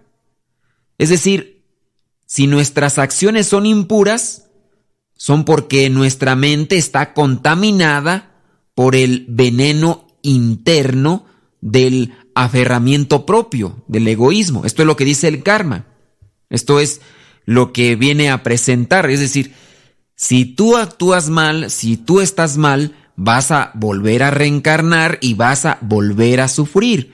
Eso es el karma. Por eso en Facebook se encuentran muchos videos donde personas hacen un daño y por hacer un daño se les regresa ese daño y dicen es karma. O sea, lo que haces se te regresa. Pero el karma, hablando de lo que es el karma en realidad, no es de lanzo una piedra al aire y esa piedra me cae en la cabeza y eso es karma. No. Son acciones desviadas, son acciones torpes que uno realiza en la vida y, se me regresa. Si yo, algo, si yo hago algo malo, voy a decir fumar. Fumar es algo malo. Y después me da cáncer de pulmón. No estamos hablando que me castigó el karma. No es, eso no es karma, eso es torpeza, porque estás consumiendo eh, algo, lo que son tóxicos, elementos tóxicos que te van a dañar tu cuerpo. Si tú lanzas un puñetazo a alguien y en ese intento de golpear al otro se te desvía el puño, eso no es karma. Esto en este caso puede ser una, pues una tontera y un descuido y muchas de las veces uno va a cometer descuidos y por esos descuidos se te va a regresar lo que tú haces. Eso no podemos llamarle karma. Hablando de lo que es realmente el karma es que tus acciones llegan, tus acciones equivocadas llegan a castigarte y después de la muerte vas a reencarnar. Esto es lo que llamamos karma. Y como vemos, pues dentro del cristianismo no creemos en la reencarnación. En el, en el cristianismo no se reencarna y lo que sembramos en esta vida, algunas veces no se podrá cosechar en esta vida. Lo que sembramos en esta vida, algunas veces no se podrá cosechar en esta vida, pero sí lo vamos a hacer, sí lo vamos a cosechar en la vida eterna. Por ejemplo, hay santos que en vida les fue muy mal fueron castigados, golpeados, torturados, y eso no fue fruto de lo que sembraron en esta vida. Es fruto, es fruto de gente sin corazón y sin amor que se dejan llevar por el odio y rencor. Y fueron maltratados estos santos. Y esto no fue fruto, remarco, de sus acciones en esta vida. Fue fruto de esas personas que tenían su corazón lejos de Dios. Entonces, si nosotros afrontamos esos males de la vida, es decir, las acciones de personas que tienen su corazón lejos de Dios, si afrontamos esos males o esos frutos de personas que tienen su corazón lejos de Dios y esos males o esos problemas los ofrecemos a Dios como lo hicieron los santos, dando nuestro mayor esfuerzo, lo que sembramos en esta vida, Dios nos lo tomará en cuenta. Estamos pasando por una racha muy mala. Estamos pasando por problemas muy fuertes. Los ofrecemos a Dios. Los ofrecemos a Dios y eso va a ser un sembrar para cosecharlo no en esta vida, sino en la otra. Como vemos, es una idea totalmente distinta y por lo tanto, pues este familiar tuyo es muy ignorante, es protestante porque protesta y le hace falta más conocimiento de Cristo. La parroquia virtual.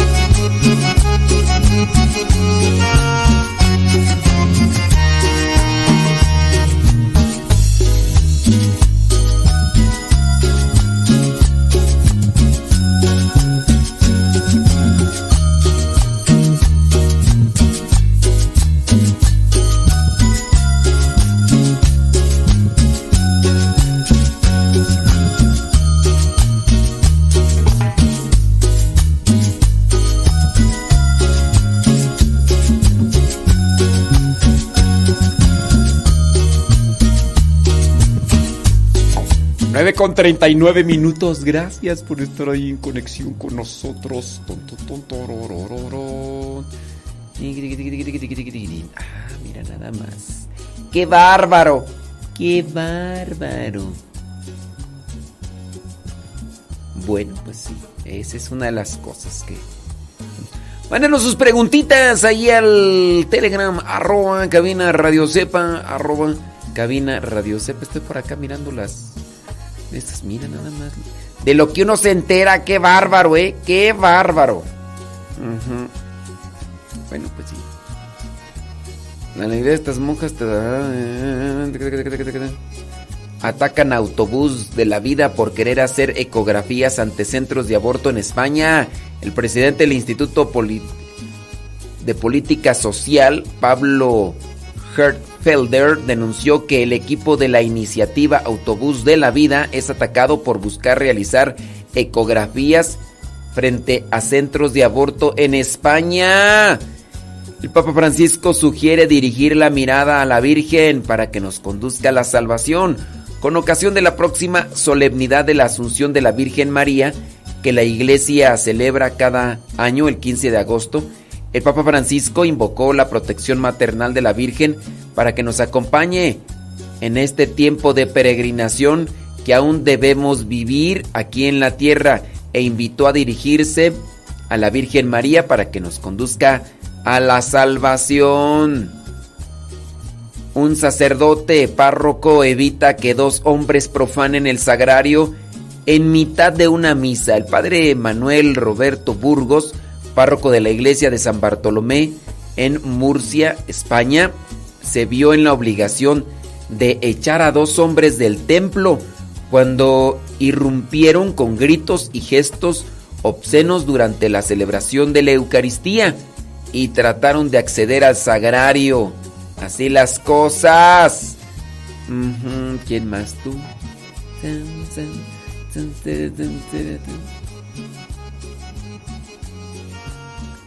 Ok, muy bien. Mira. Sí. Ándele, pues sí. 9 de la mañana con 42 minutos. Del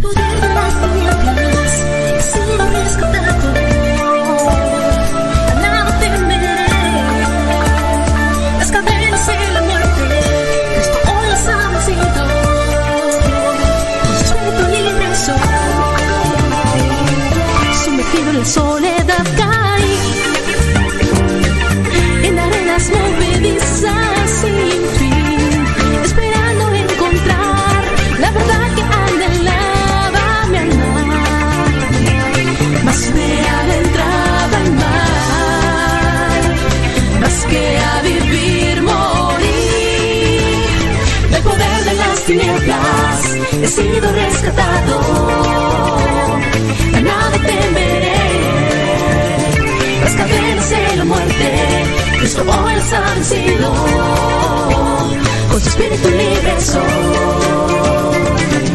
Llegó la luz a mi interior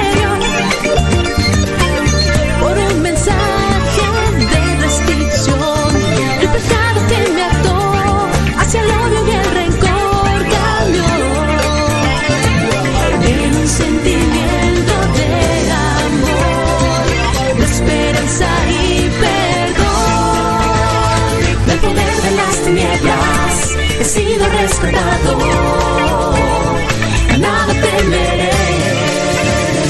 Las cadenas de la muerte, Cristo hoy las ha vencido. Con su espíritu libre soy. Libre, libre soy por su amor.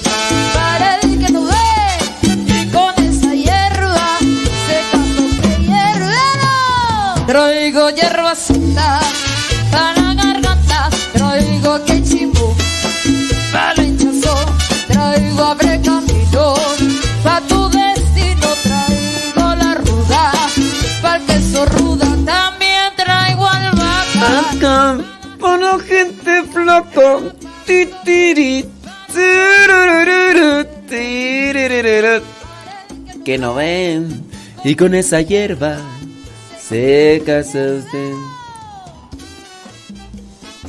Válgame Dios. Dice por acá. Ey. Eh, sobre las cenizas. Una pregunta que están haciendo por acá, hombre.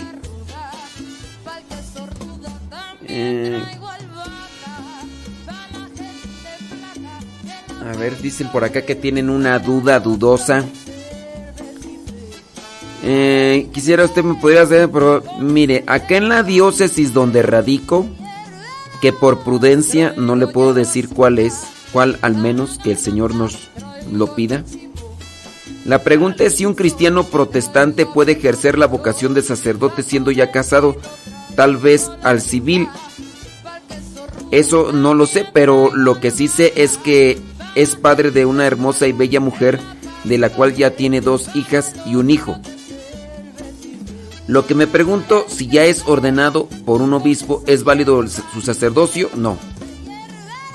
Espero en Cristo Jesús pueda ver mi mensaje y el Espíritu salvo.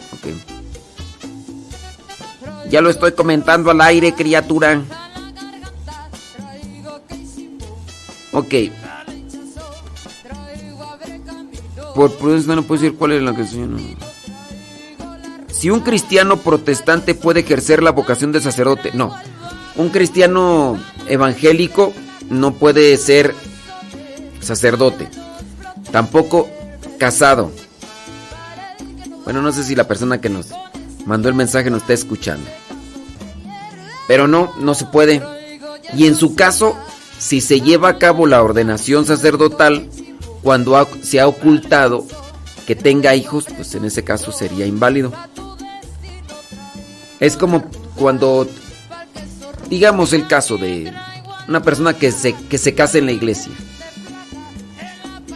Si la persona ya estaba casada antes por la iglesia católica, aunque se haya llevado a cabo la celebración, la celebración es inválida. Entonces no puede. Ahora, ¿puede un cristiano evangélico ser sacerdote? En primera porque son muchos años de estudio. O sea, no se ordena sacerdote. eh, no se ordena sacerdote a una persona así de la noche a la mañana. Tendría que estudiar mucho tiempo. Sí, son varios años de, de formación e instrucción. Entonces no se podría, no sé. Se me hace así como que. Mm, un caso así como que. No. Pues, obviamente no sería. No sería ordenado. ¿A poco? Elena Aguilar dice que nos está escuchando desde el campo. Saludos. ¿Desde campo misión o desde cuál campo? No sé cuál campo. 9 de la mañana con 51 minutos. Mi alma está vacía, tan seca. Lléname con tu agua viva. Saludos a Jaime Rodríguez Pacifuente. Al inmenso de paz. Lléname con tu agua viva. Río inagotable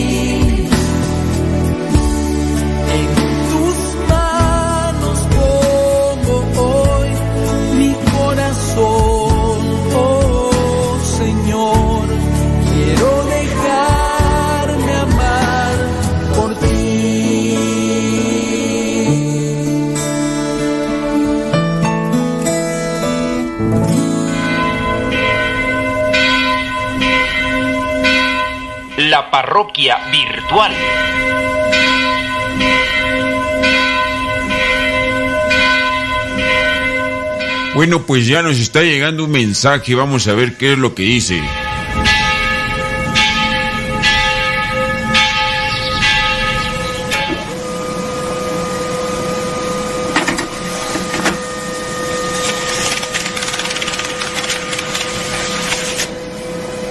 Bueno, pues llega este mensajito un tanto difícil. Dice, le escribo para decirle que no creo que yo vaya al cielo. Trato de ser perfecto, pero no puedo. Me hubiera gustado no haber nacido porque yo no soy feliz con lo que no puedo hacer. Creo que ustedes deberían decirle la verdad a la humanidad. Si Dios fuera bueno como dicen, no hubiera creado un lugar tan malo como, como el infierno. ¿Qué me dice al respecto? Mire, pues yo creo que aquí no hay que desanimarse. Si hay muchas personas y de verdad en la confesión uno se encuentra personas que están alejadas del sacramento de la confesión porque pues piensan que no tienen el perdón de Dios. No hay que desanimarse, Dios es misericordia. Si te arrepientes y tienes esa intención de corregirte, Dios te perdona. Y no hay que dudar que Dios es bueno porque pues hay uno ya está cayendo en un error y sin duda también aquí viene a ser una tentación del maligno. El maligno siempre nos va a querer hacer pensar que, que Dios no perdona, que Dios no es misericordioso. Muchas personas se alejan del sacramento porque dicen que ellas ya no tienen perdón de Dios. Llegan a sentirse indignas y ahí le creen más al maligno que a Dios. Dios perdona a quien se arrepiente.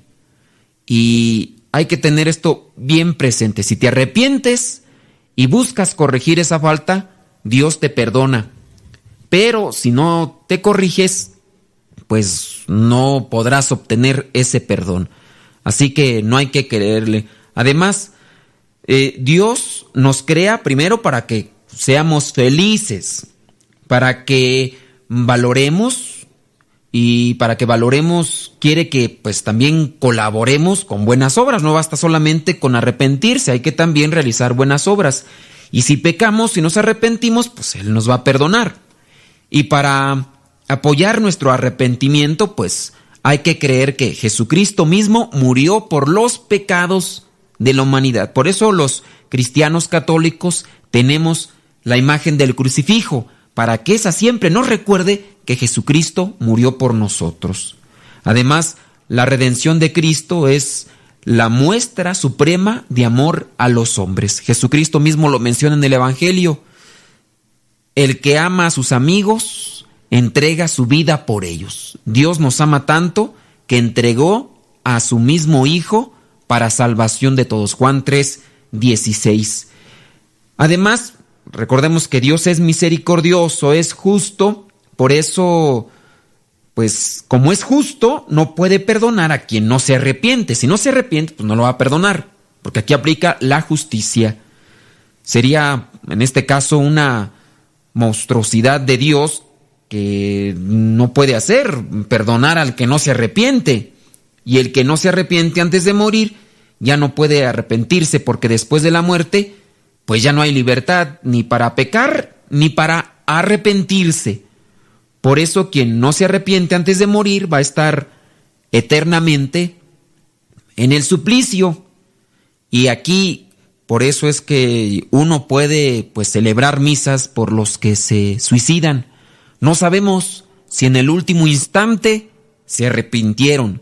Si se arrepintió en el último instante de toda su conciencia, todavía consciente, a lo mejor ahí alcanzó la misericordia de Dios, uno no sabe.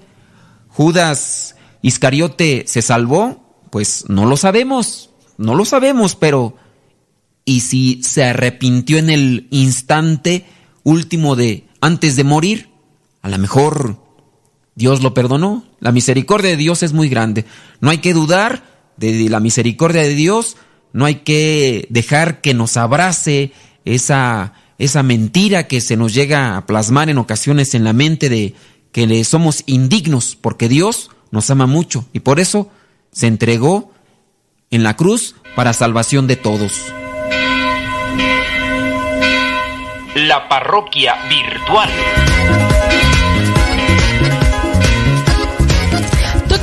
Ser misionero, por un año, por dos o para toda la vida. Porque ser misionero es una experiencia que te llena completamente el alma. Te ayuda a descubrir cuál es tu lugar en el mundo, es decir, cuál es tu vocación, pero también te ayuda a ver la realidad de la sociedad en la que vivimos. Es por eso que los servidores de la palabra te invitamos a que vivas el próximo retiro vocacional que se llevará a cabo los días 14, 15 y 16 de agosto en Campo Misión que se encuentra ubicado en Cuautitlán Izcalli. Glorificado sea por siempre Dios, que resplandecer el sol. Si te interesa participar de este retiro vocacional del 14 al 16 de agosto del 2022, marca a estos números telefónicos. Son números de casa, no son números celular, son números de casa. 55 58 52 38 11. Repetimos, 55 58 52 38 11. O también al 55 58 96 05 42. 55 58 96 05 42. Tú también puedes ser misionero. Llama a estos números telefónicos, números de casa y pide más informes. Retiro vocacional del 14 al 16 de agosto del 2022. Hombre o mujer, ¿quieres ser misionero? Aquí está la oportunidad.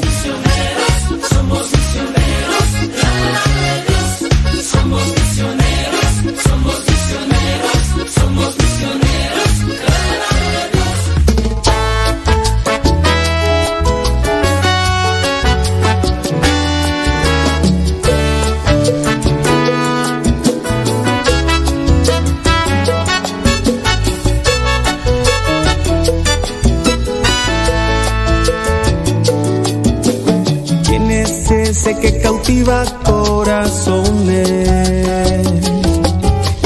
¿Quién es ese al que siguen muchos hombres?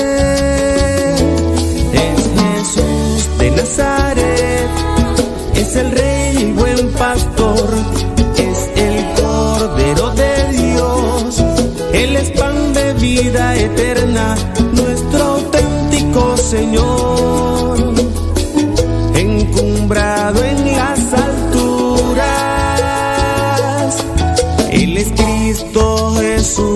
De Nazaret.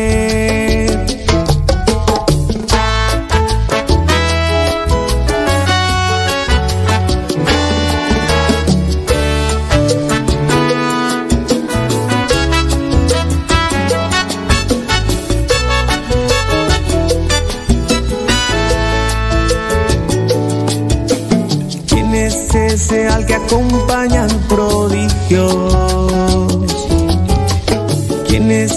Ese que acepta pobres y niños?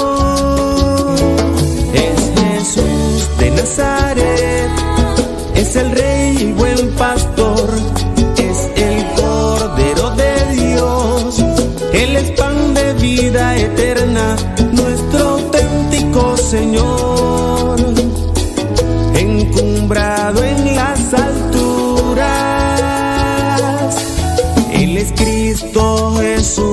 de Nazaret.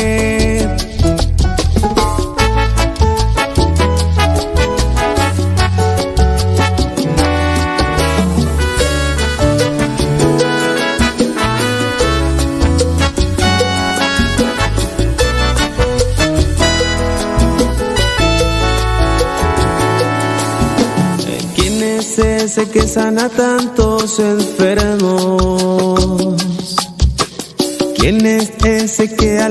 sufrir.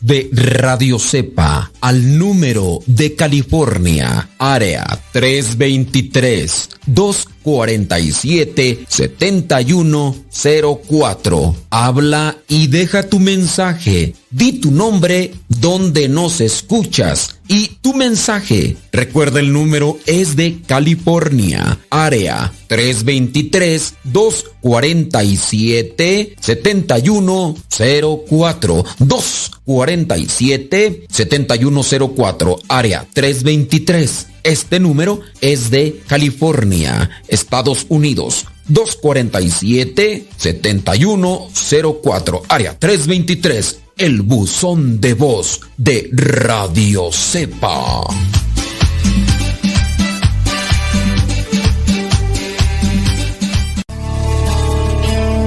En estos momentos vamos a escuchar la palabra de Dios. Dispón tu corazón para que el mensaje llegue hasta lo más profundo de tu ser.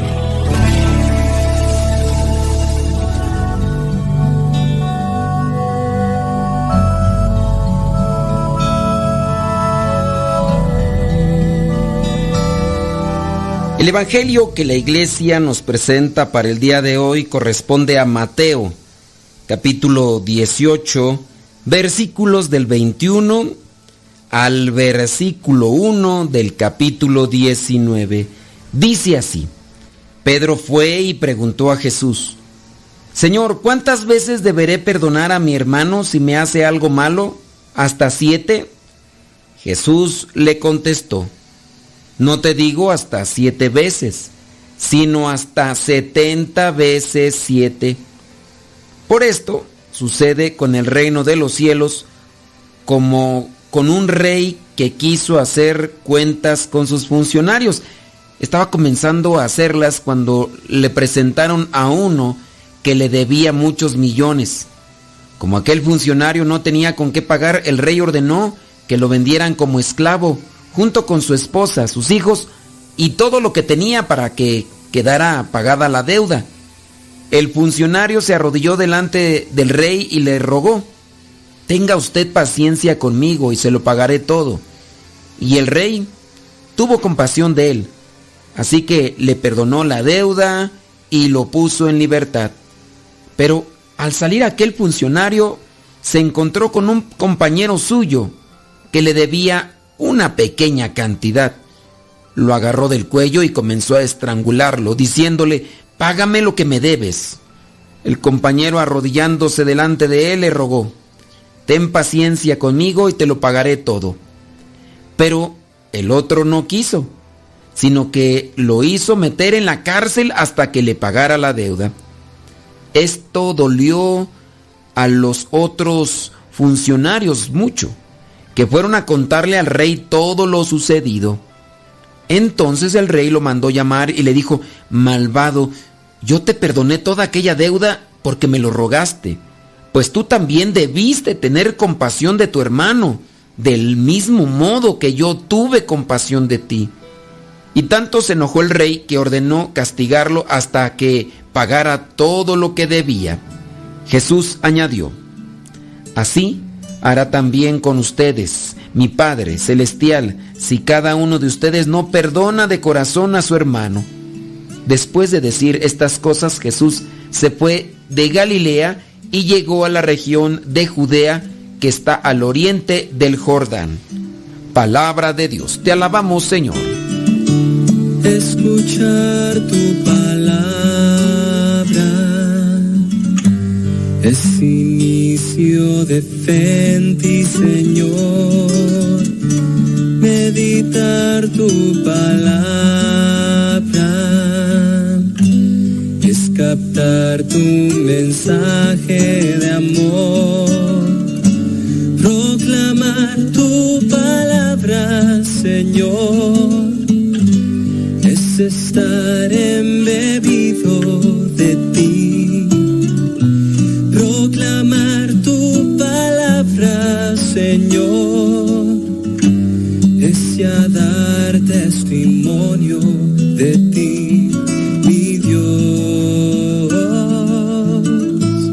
En el Evangelio del día de hoy comienza con una pregunta que hace Pedro a Jesús.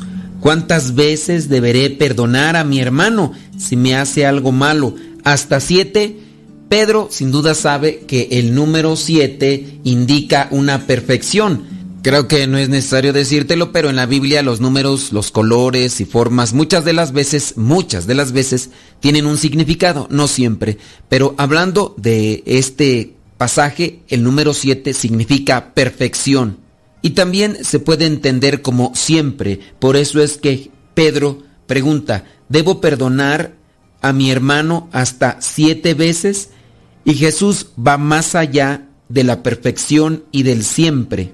No te digo siete veces, sino hasta setenta veces siete. Pedro pone límites. Jesús no pone límites para perdonar.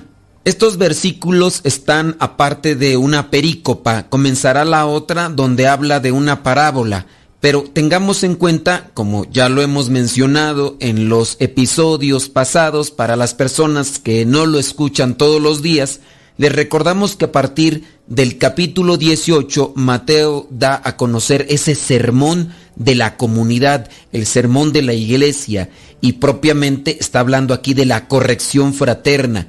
Sin duda Jesús sabe cómo es el ser humano, él mismo se hace hombre para mostrar que sí se puede caminar por el sendero que lleva a la santidad, que lleva a Dios.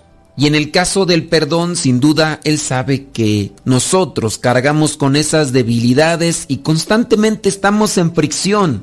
A veces por cosas grandes, a veces por pequeñeces, a veces por imprudencias, a veces con esa alevosía y ventaja, con esa maldad que nos ha dominado el corazón, que nos ha dominado el pensamiento. Alguien comentaba con respecto a las reflexiones que hemos hecho anteriormente de este mismo capítulo 18 y decía que suena sencillo, suena fácil, pero a la hora de la prueba es difícil.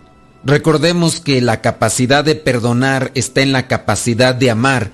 Si cada día nos adentramos al amor, si cada día nos adentramos a la palabra, cuando llegue el momento de la prueba, cuando llegue ese momento de tener que dar un perdón, en realidad no costará tanto. Propiamente hay sus ventajas, porque en la medida en que uno más va avanzando en el odio, se adentra al odio. Y también en la medida en que uno va avanzando en el amor, se adentra al amor y le serán más fácil hacer las cosas que van conectadas con el amor. Y en este caso hablando del perdón. Haciendo ahora otra reflexión a partir de esta parábola que se nos presenta, que es una parábola extensa para presentar esos hechos que podrían darse dentro de una comunidad. Alguien que está endeudado y que a su vez tiene a otras personas que le deben. Y así es a veces nuestra vida. Tenemos ese tipo de compromisos. Yo he dicho, yo he hecho, otros me han ayudado y así estamos en deuda de una o de otra manera con muchas personas. Tratamos bien a los que nos han tratado bien y a veces tratamos mal a otras personas por su conocimiento, por los bienes materiales o algunos otros intereses. Muchos hemos caído en ese error lastimamos, herimos y a veces tardamos en reconocerlo, a veces tardamos en darnos cuenta que hemos fallado, a veces también tardamos en pedir disculpas o también tardamos en perdonar a los que nos piden una disculpa por lo que han hecho. Nos dominan las emociones, nos dominan los sentimientos y a veces no es la alegría, no es el amor, es el coraje, es el odio, es el rencor, es el resentimiento como tal y las cosas, las relaciones se agudizan y en la medida que más va pasando el tiempo, podemos reflexionar sobre esas faltas y pedir perdón y reconciliarnos. O en su caso, podríamos dejar que ese veneno nos siga contagiando y los sentimientos negativos se pueden hacer crónicos. Hay muchas parábolas que hablan de la misericordia. Esta parábola yo la entiendo en esa línea y en ese contexto la misericordia. Dice la misma palabra de Dios en Lucas capítulo 12 versículo 48. A quien mucho se le da, también se le pedirá mucho. A quien mucho se le confía, se le exigirá mucho. Y eso es lo que refleja esta parábola. Se le perdonó a uno mucho y ahora pues también él tendría que comportarse así, dar mucho. Pero este hombre que aparece en esta parábola es mezquino. Sí, es agarrado. Se le perdonó mucho, pero él no quiere perdonar un poco que le deben y se convierte en un tirano. Dios nos perdona mucho y quiere que también perdonemos mucho. Dios es un mar profundo de misericordia, inagotable. Hablando de las comunidades eclesiales, a veces nosotros exigimos o pedimos misericordia a Dios. Señor, ten misericordia de nosotros, ten misericordia de, de mí, ten mis... Y ciertamente hay que pedirla, hay que pedirle al Señor misericordia y, y Él no va a resistirse, no te va a decir, ah, ¿sabes qué? El día de hoy no tengo ganas de ser misericordioso. El Señor es siempre misericordioso. El problema somos nosotros. Pasa en algunas ocasiones en medio del tráfico, las personas tienen que llegar o quieren llegar pronto a un lugar y le piden permiso al que está enfrente y si el que está al frente te da eh, permiso, pasas, le agradeces. Pero ¿y qué tal cuando te piden a ti que te detengas un poquito porque el de atrás quizá trae más prisa que tú? Ahí es cuando nosotros no somos eh, recíprocos, no, no, no devolvemos igual como recibimos. O qué decir de, de, las personas que en ocasiones van al templo, a la capilla, a la parroquia, oran mucho, eh, le hablan mucho a Dios, pero solamente adquieren esa forma muy piadosa estando en ese lugar dedicado a la oración. Y cuando salen, después de haberse dado muchos golpes de pecho, eh, vienen a sus casas, llegan a sus casas, comienzan a gritar, comienzan a ofender, comienzan a maltratar y es donde como que las cosas no cuadran. Si has recibido la paz del Señor, si has recibido su misericordia, ¿por qué no la compartimos? ¿Qué, ¿Qué, es la misericordia? La misericordia es compasión. La misericordia es paciencia. La misericordia es comprensión. La misericordia es amar, es perdonar. Y ahí es donde muchos mm, ciertamente no sacamos bien las cuentas, porque le decimos a Dios perdóname y nosotros no perdonamos. Esto pasa en las comunidades eclesiales mucho, y yo estoy dentro de una comunidad eclesial. Esto pasa también dentro de las familias, muchas veces. Esos conflictos internos con el hermano, con el sobrino, con el primo, con el papá Llegamos a la parroquia, llegamos a la capilla con un rostro, con una expresión, con, con, unas palabras, pero apenas dejamos ese lugar y volvemos a una situación permanente. Durante varios días en la semana vamos a estar en conflicto, vamos a estar exigiéndoles, vamos a estar castigando a los demás. Y ahí entonces se da la incongruencia. Jesús, sin duda, esta parábola también la utiliza para decirnos que si no nos portamos como Él se porta con nosotros, nos irá muy mal y vendrá una consecuencia. Dice en el versículo 33, pues tú también debiste tener compasión de tu compañero, del mismo modo que yo tuve compasión de ti. Y tanto se enojó el rey que ordenó castigarlo hasta que pagara todo lo que debía. Jesús añadió, Así hará también con ustedes mi Padre Celestial si cada uno de ustedes no perdona de corazón a su hermano. Se puede perdonar en la medida del amor que tengamos en nuestro corazón. Vayamos a vivir la palabra. Lámpara es tu palabra para mis pasos, luz en mi sendero.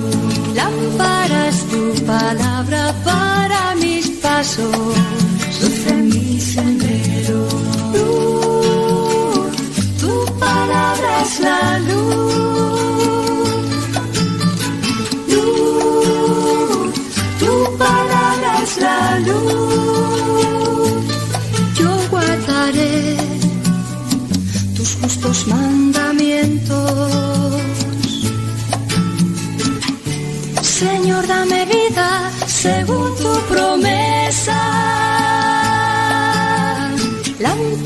es tu palabra para mis pasos.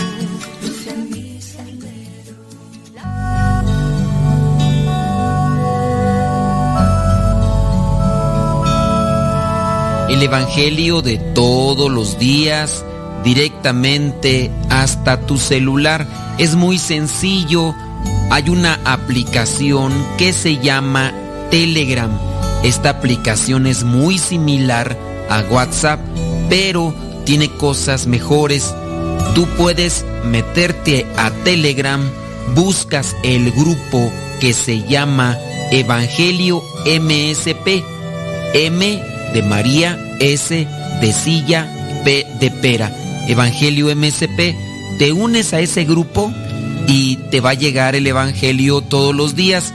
Es un grupo privado, nadie más ve tu número. También lo que tú puedes ver y leer en ese grupo y escuchar no te satura tu teléfono. Descarga la aplicación Telegram, la configuras con tu número de teléfono porque es igual que el WhatsApp y ya cuando lo configuras, abres Telegram y en la parte superior pones Evangelio MSP o también Evangelio Misa, todo junto, Evangelio Misa o Evangelio MSP y comenzarás a recibir nuestro Evangelio explicado todos los días.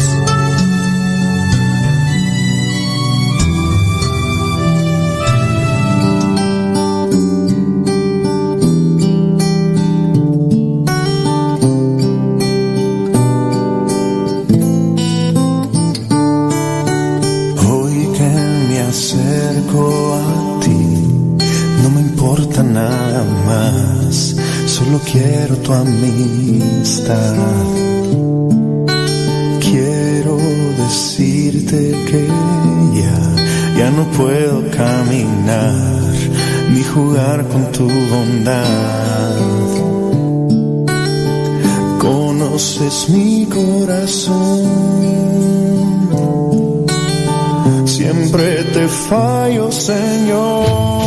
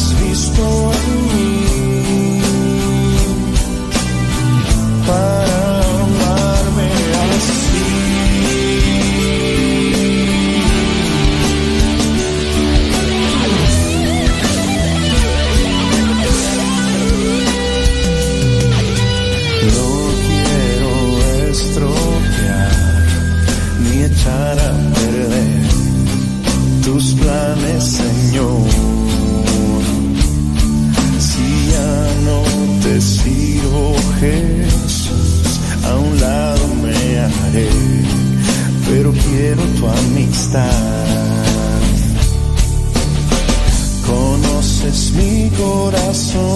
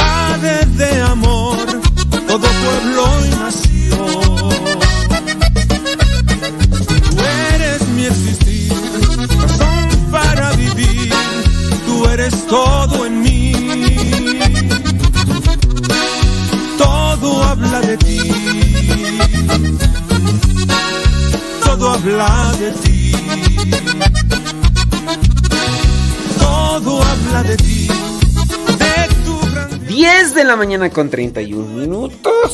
Saludos everybody in your home. A ver, déjame ver.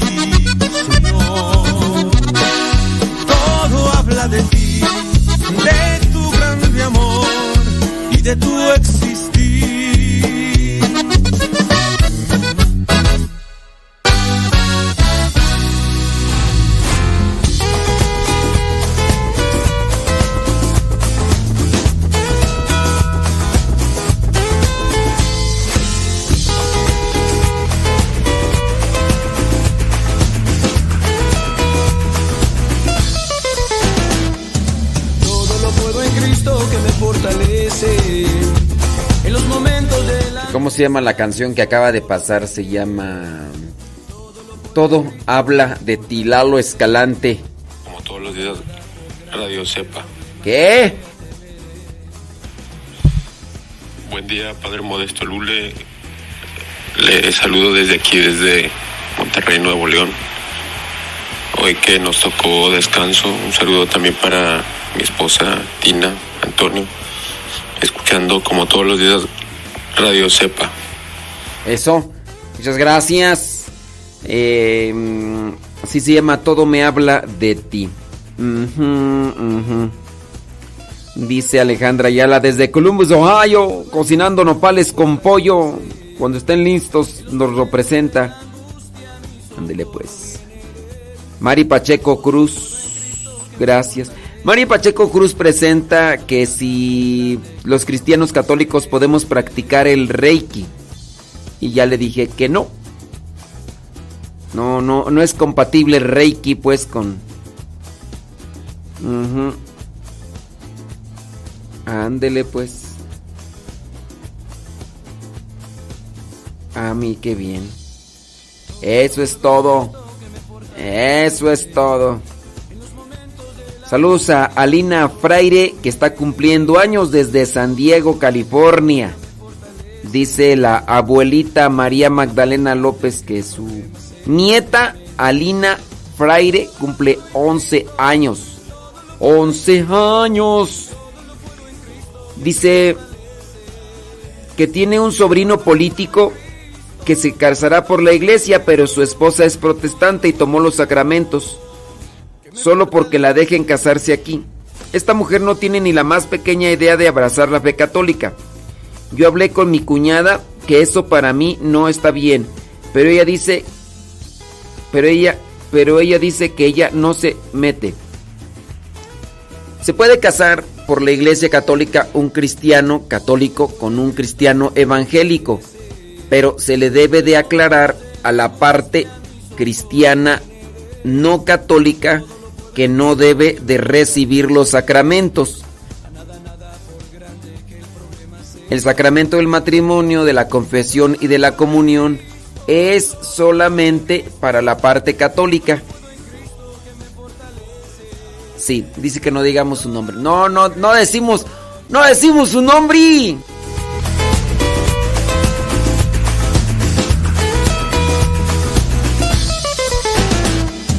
Todo lo puedo en Cristo que me fortalece.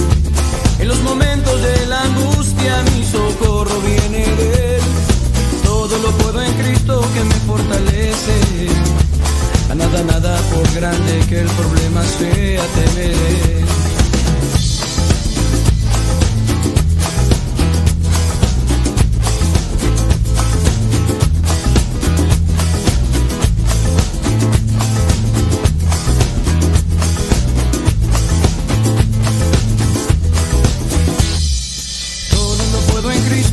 Fortalece. En los momentos de la angustia mi socorro fortalece. A nada, nada por grande que el problema sea temer. Todo lo puedo en Cristo, todo lo puedo en Cristo, todo lo puedo en Cristo que me fortalece. Todo lo puedo en Cristo, todo lo puedo en Cristo, todo lo puedo en Cristo que me fortalece.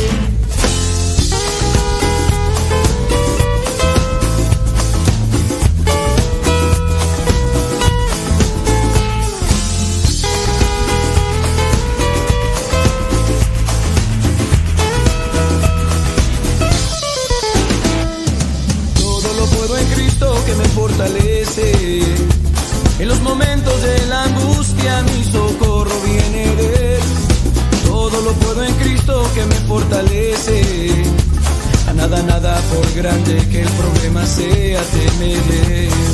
Todo lo puedo en Cristo, todo lo puedo en Cristo, todo lo puedo en Cristo que me fortalece. Todo lo puedo en Cristo, todo lo puedo en Cristo, todo lo puedo en Cristo que me fortalece.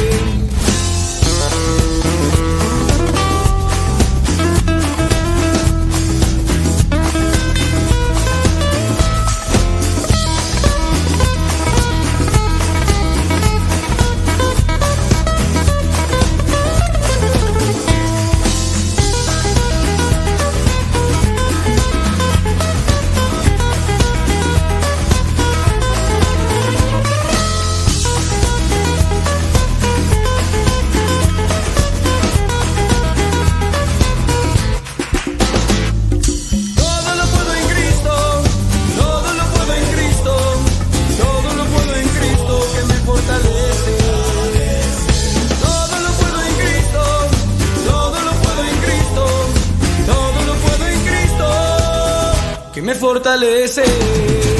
Alegre la mañana que nos habla de ti.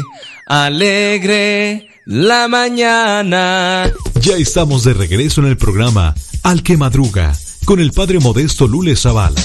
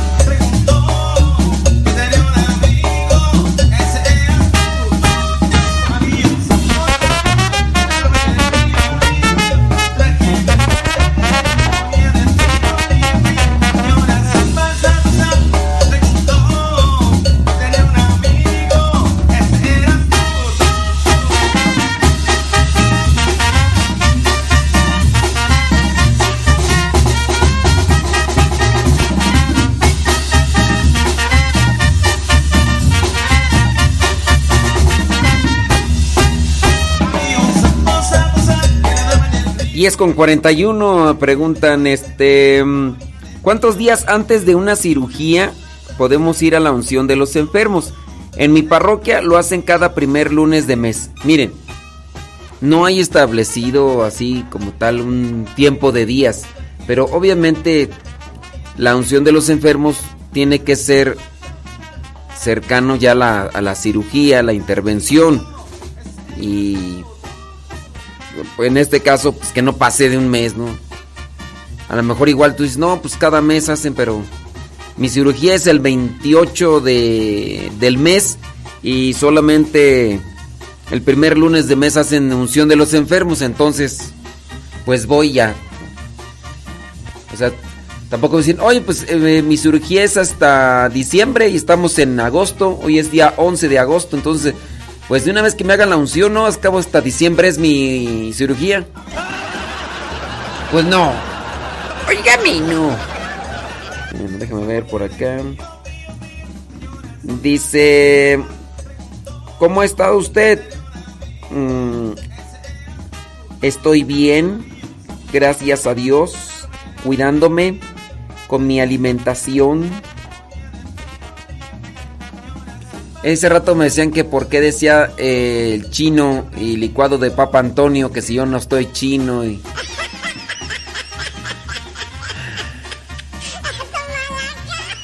Dice que si la unción de los enfermos se le puede dar a los no casados, no. Eh, si no están casados y viven juntos, pues no pueden recibir la unción de los enfermos. En este caso solamente se le puede dar a los que están bien casados eh, por la iglesia en este caso. No se le puede dar a personas que no que no estén casados.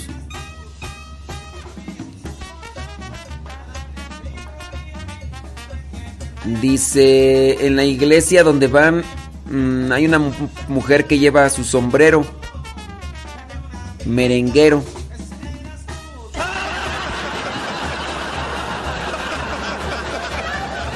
¿Le digo a ella o al sacerdote? Es que ahí está medio complicado el asunto. Porque entre las. entre los gringos. Entre la, iglesia de los gringos. Este. Ay, yo no sé.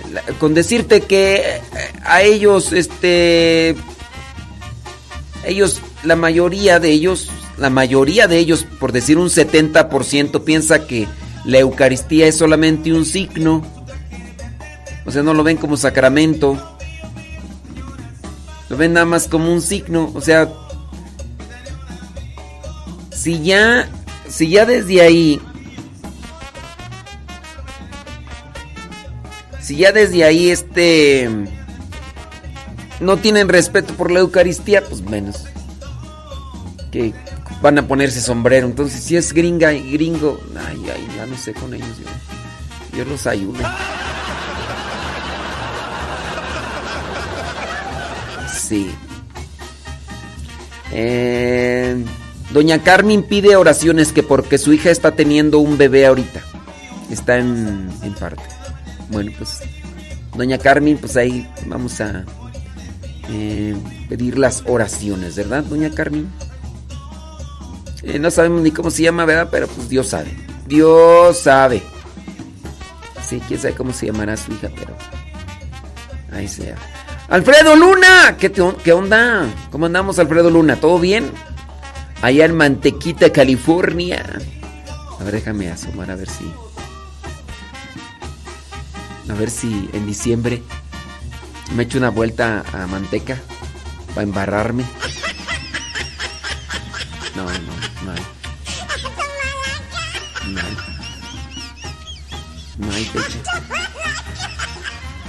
No, no, no hay nada. No, nada, nada. Acá.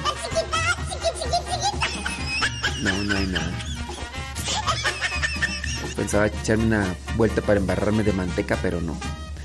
No, sigo esperando, sigo esperando. ¿Qué le vamos a hacer? Sí, Alfredo Luna. Leito Rojas, saludos. Mmm desde la Ciudad de México. Gracias. Gracias, Leito Rojas. Dice, Aquí el licuado de Papa Antonio gusta leche de almendra. No es leche de almendra. No se crean eso. No, eso no es leche de almendra. Lo mejor son las almendras así, remojadas en la noche. Y, y órale. No, es no. De hecho, debería tener cuidado porque a lo mejor la leche de almendra ahí contiene eh, azúcares. Y no, le están, le están, les están dando. Ya, ya desde que, mira, ya desde que es algo mm, comercializado, algo procesado, ya. Ya desde allí. Leche de almendra. No, no. La avena sí, fresa sí, plátano sí. Y un scoop de protote de chocolate. ¿Quién será? ¿Quién sabe qué será? Es un scoop. Pónganme en español, please, porque. No, no sé. Dice. Como yo el otro día fui a California, quise ir a escondido y no lo encontré. Ay, qué chistoso, Pedro Castillo. Dice que el otro día fue a California y quiso ir a escondido y no lo encontró porque está escondido. Ay.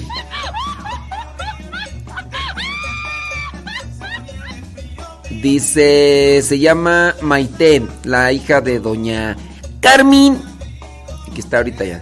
Saludos de Jackson, New Jersey, dice Aurorita, ándele. Saludos. Cocinando y escuchando, dice Aida Ruiz. No, Aida Ruiz, nada. No hay nada. Ya, ya me estoy preocupando, ya me estoy preocupando. Yo, Aida Ruiz. Ya me estoy preocupando. Todo bien, nosotros también lo seguimos esperando. Gracias, Alfredo Luna. Saludos a la Lupis. Lupis.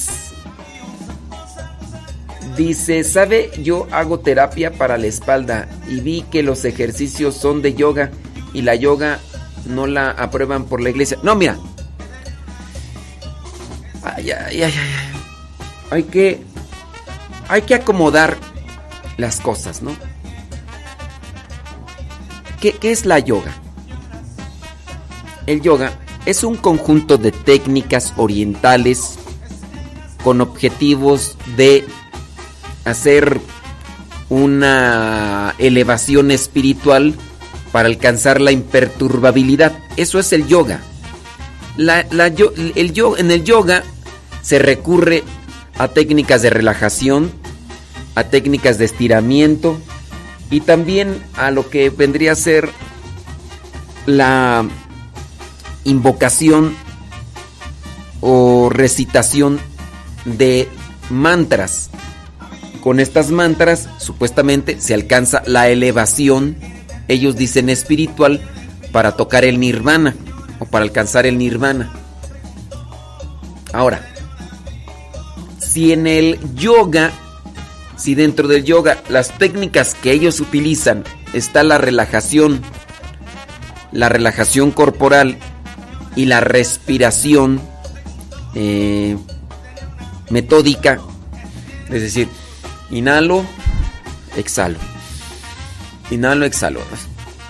Después están cierto tipo de movimientos corporales para alcanzar esa relajación corporal y dicen ellos para alcanzar el nirvana o el, la imperturbabilidad. Nosotros debemos de tener en cuenta que estos, estas son herramientas, son técnicas que ellos utilizan y que las técnicas en tanto que ellos utilizan las pueden utilizar cualquier persona porque lo malo aquí no es la técnica hablando del ejercicio o movimiento corporal o la respiración. Lo, lo, malo no es el movimiento o la respiración como técnicas, sino aquí lo que quieren hacer es que la persona alcance la imperturbabilidad y también el recurso de las mantras que están haciendo ellos, donde se hace cierto tipo de invocación, aunque dicen que no es invocación, pero la mantra es como una cuestión eh, de, de, rezo repetitivo que en parte es desconocido para muchos, aunque dicen que es una cuestión de invocación y ya. La cosa mala del mantra es esa invocación del mantra, pero también la intencionalidad final de todo este conjunto de actividades. El hecho que ellos utilicen la respiración pausada para alcanzar ese grado de relajación corporal no te tiene que llevar a decir, es que el doctor me dijo, a ver, tiene que usted hacer ejercicios para controlar su ansiedad, tiene que inhalar, es decir, respirar profundamente, lentamente y después retener y después soltar. No por eso tú vas a decir, ay, yo estoy practicando yoga porque también estoy este, respirando así como ellos respiran. No, los movimientos, los movimientos que ellos pueden tener como técnica de relajación corporal para tener una mejor respiración y demás, tampoco es el yoga. Los movimientos no son el yoga. El yoga es el conjunto de técnicas prácticas que tienen una finalidad. Personas de personas mayores que van a estos centros para hacer ejercicio con el título de yoga, pues muchas veces no, ni es ni yoga, solamente respiración, se van a mover de este lado para otro, quédense así un poquito, estírense, quédense así, quédense así, muévanse un poquito, respiren. Eso no lo puedes llamar yoga. Entonces, con base a la persona que nos hacía este comentario de que se dedica a la terapia, pues no, no, no es porque, ah, ya no lo voy a hacer porque, porque es del, del yoga, pues no, ¿verdad? Entonces sí, analicen, traten de aplicar un discernimiento. 10 de la mañana con 53 minutos.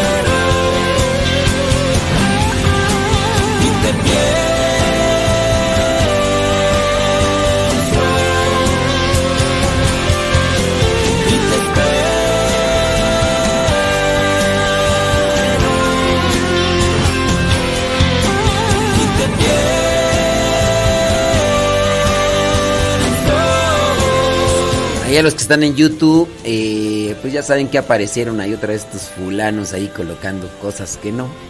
Si me ayudan allá a denunciarlo, eh, lo que hacemos es bloquearles sus canales, esos canales que tienen para publicar ya no los van a tener. Entonces, ayúdenme allá a denunciar.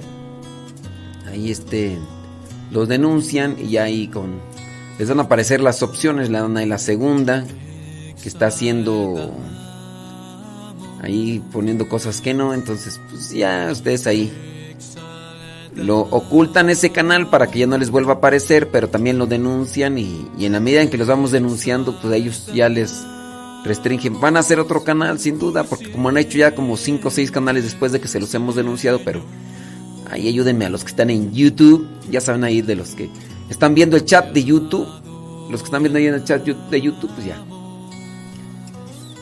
Entonces, eh, yo ya ahí ya lo bloqueé y todo, pero sí necesitamos que ustedes también nos echen la mano haciendo la denuncia. Si somos más los que denunciamos esos canales, los cierran o los sí, se los se los cierran a esos fulanos.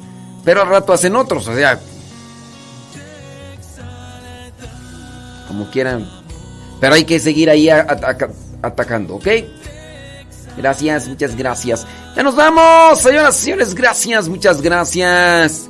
Son las 10 de la mañana con 58 minutos. Viene Pati Paco. Pati Paco, lo que Dios ha unido. Y. Y nada, pues. Vamos a seguir en la chamba. Después de Pati Paco viene. Viene el Angelus. Y después del Angelus seguimos aquí con cápsulas por si nos quiere acompañar. Hoy día martes 11, no martes, no, jueves, jueves. Jueves. Jueves 11 de agosto. Sí. Si ustedes los si ustedes los denuncian y todo este o los bloquean ya no van a aparecer, ya no los van a ver ustedes. Pues denúncienlos ahí. Claro, y si los denuncian se les van a desaparecer, ya ustedes ya no los van a ver, pero igual los vamos a vamos a restringirles ahí. Pues échenos la mano ahí, dense un tiempecito para denunciar esos canales que se dedican a hacer promoción de sus cochinadas y y pues que van regando la, cizaña. No hay que dejar que no hay que dejar ahí que esa cizaña ahí esté esté ahí. Entonces denúncienlos. Ya estés ahí en la segunda opción y y listo, Calisto. Sale, vale, donde le puede, señoras, señores, gracias. Dicen que no, de- no ven a quién deben de denunciar. Bueno, si no la ven, qué bueno. Pero los que ven, qué bueno. Sale, vale. Órale. Eh, vámonos con una rolita de esas, de esas movidas. Déjame ver cuál. Podríamos poner tiburón bombón. Ya, vamos a poner tiburón bombón. ¿Cuáles son? No, si ustedes no, los que no ven en YouTube, no lo, ya no se preocupen. Si no lo ven, no se preocupen. Si no lo ven, no se preocupen. Si no lo ven, no se preocupen. A ver, déjame ver. Tararara. Ahora. Señor. Que le da vida a todo mi interior. Sí. Quiero amarte, Señor, porque tú eres Ándele. mi Dios. A ver, acá está todo esto. que con nosotros se quedó. Quiero adorarte, quiero amarte, encontrarte donde voy. Quiero cantarte y alabarte con mi canto hecho oración. Tu verbo eterno, tu palabra, pura suave inspiración.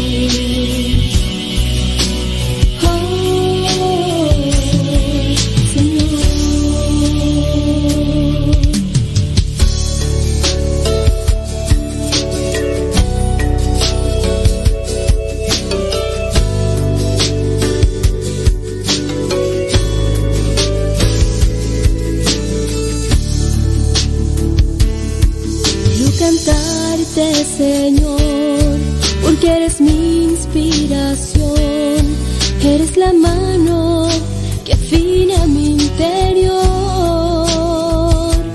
Y ahora que estoy frente a ti,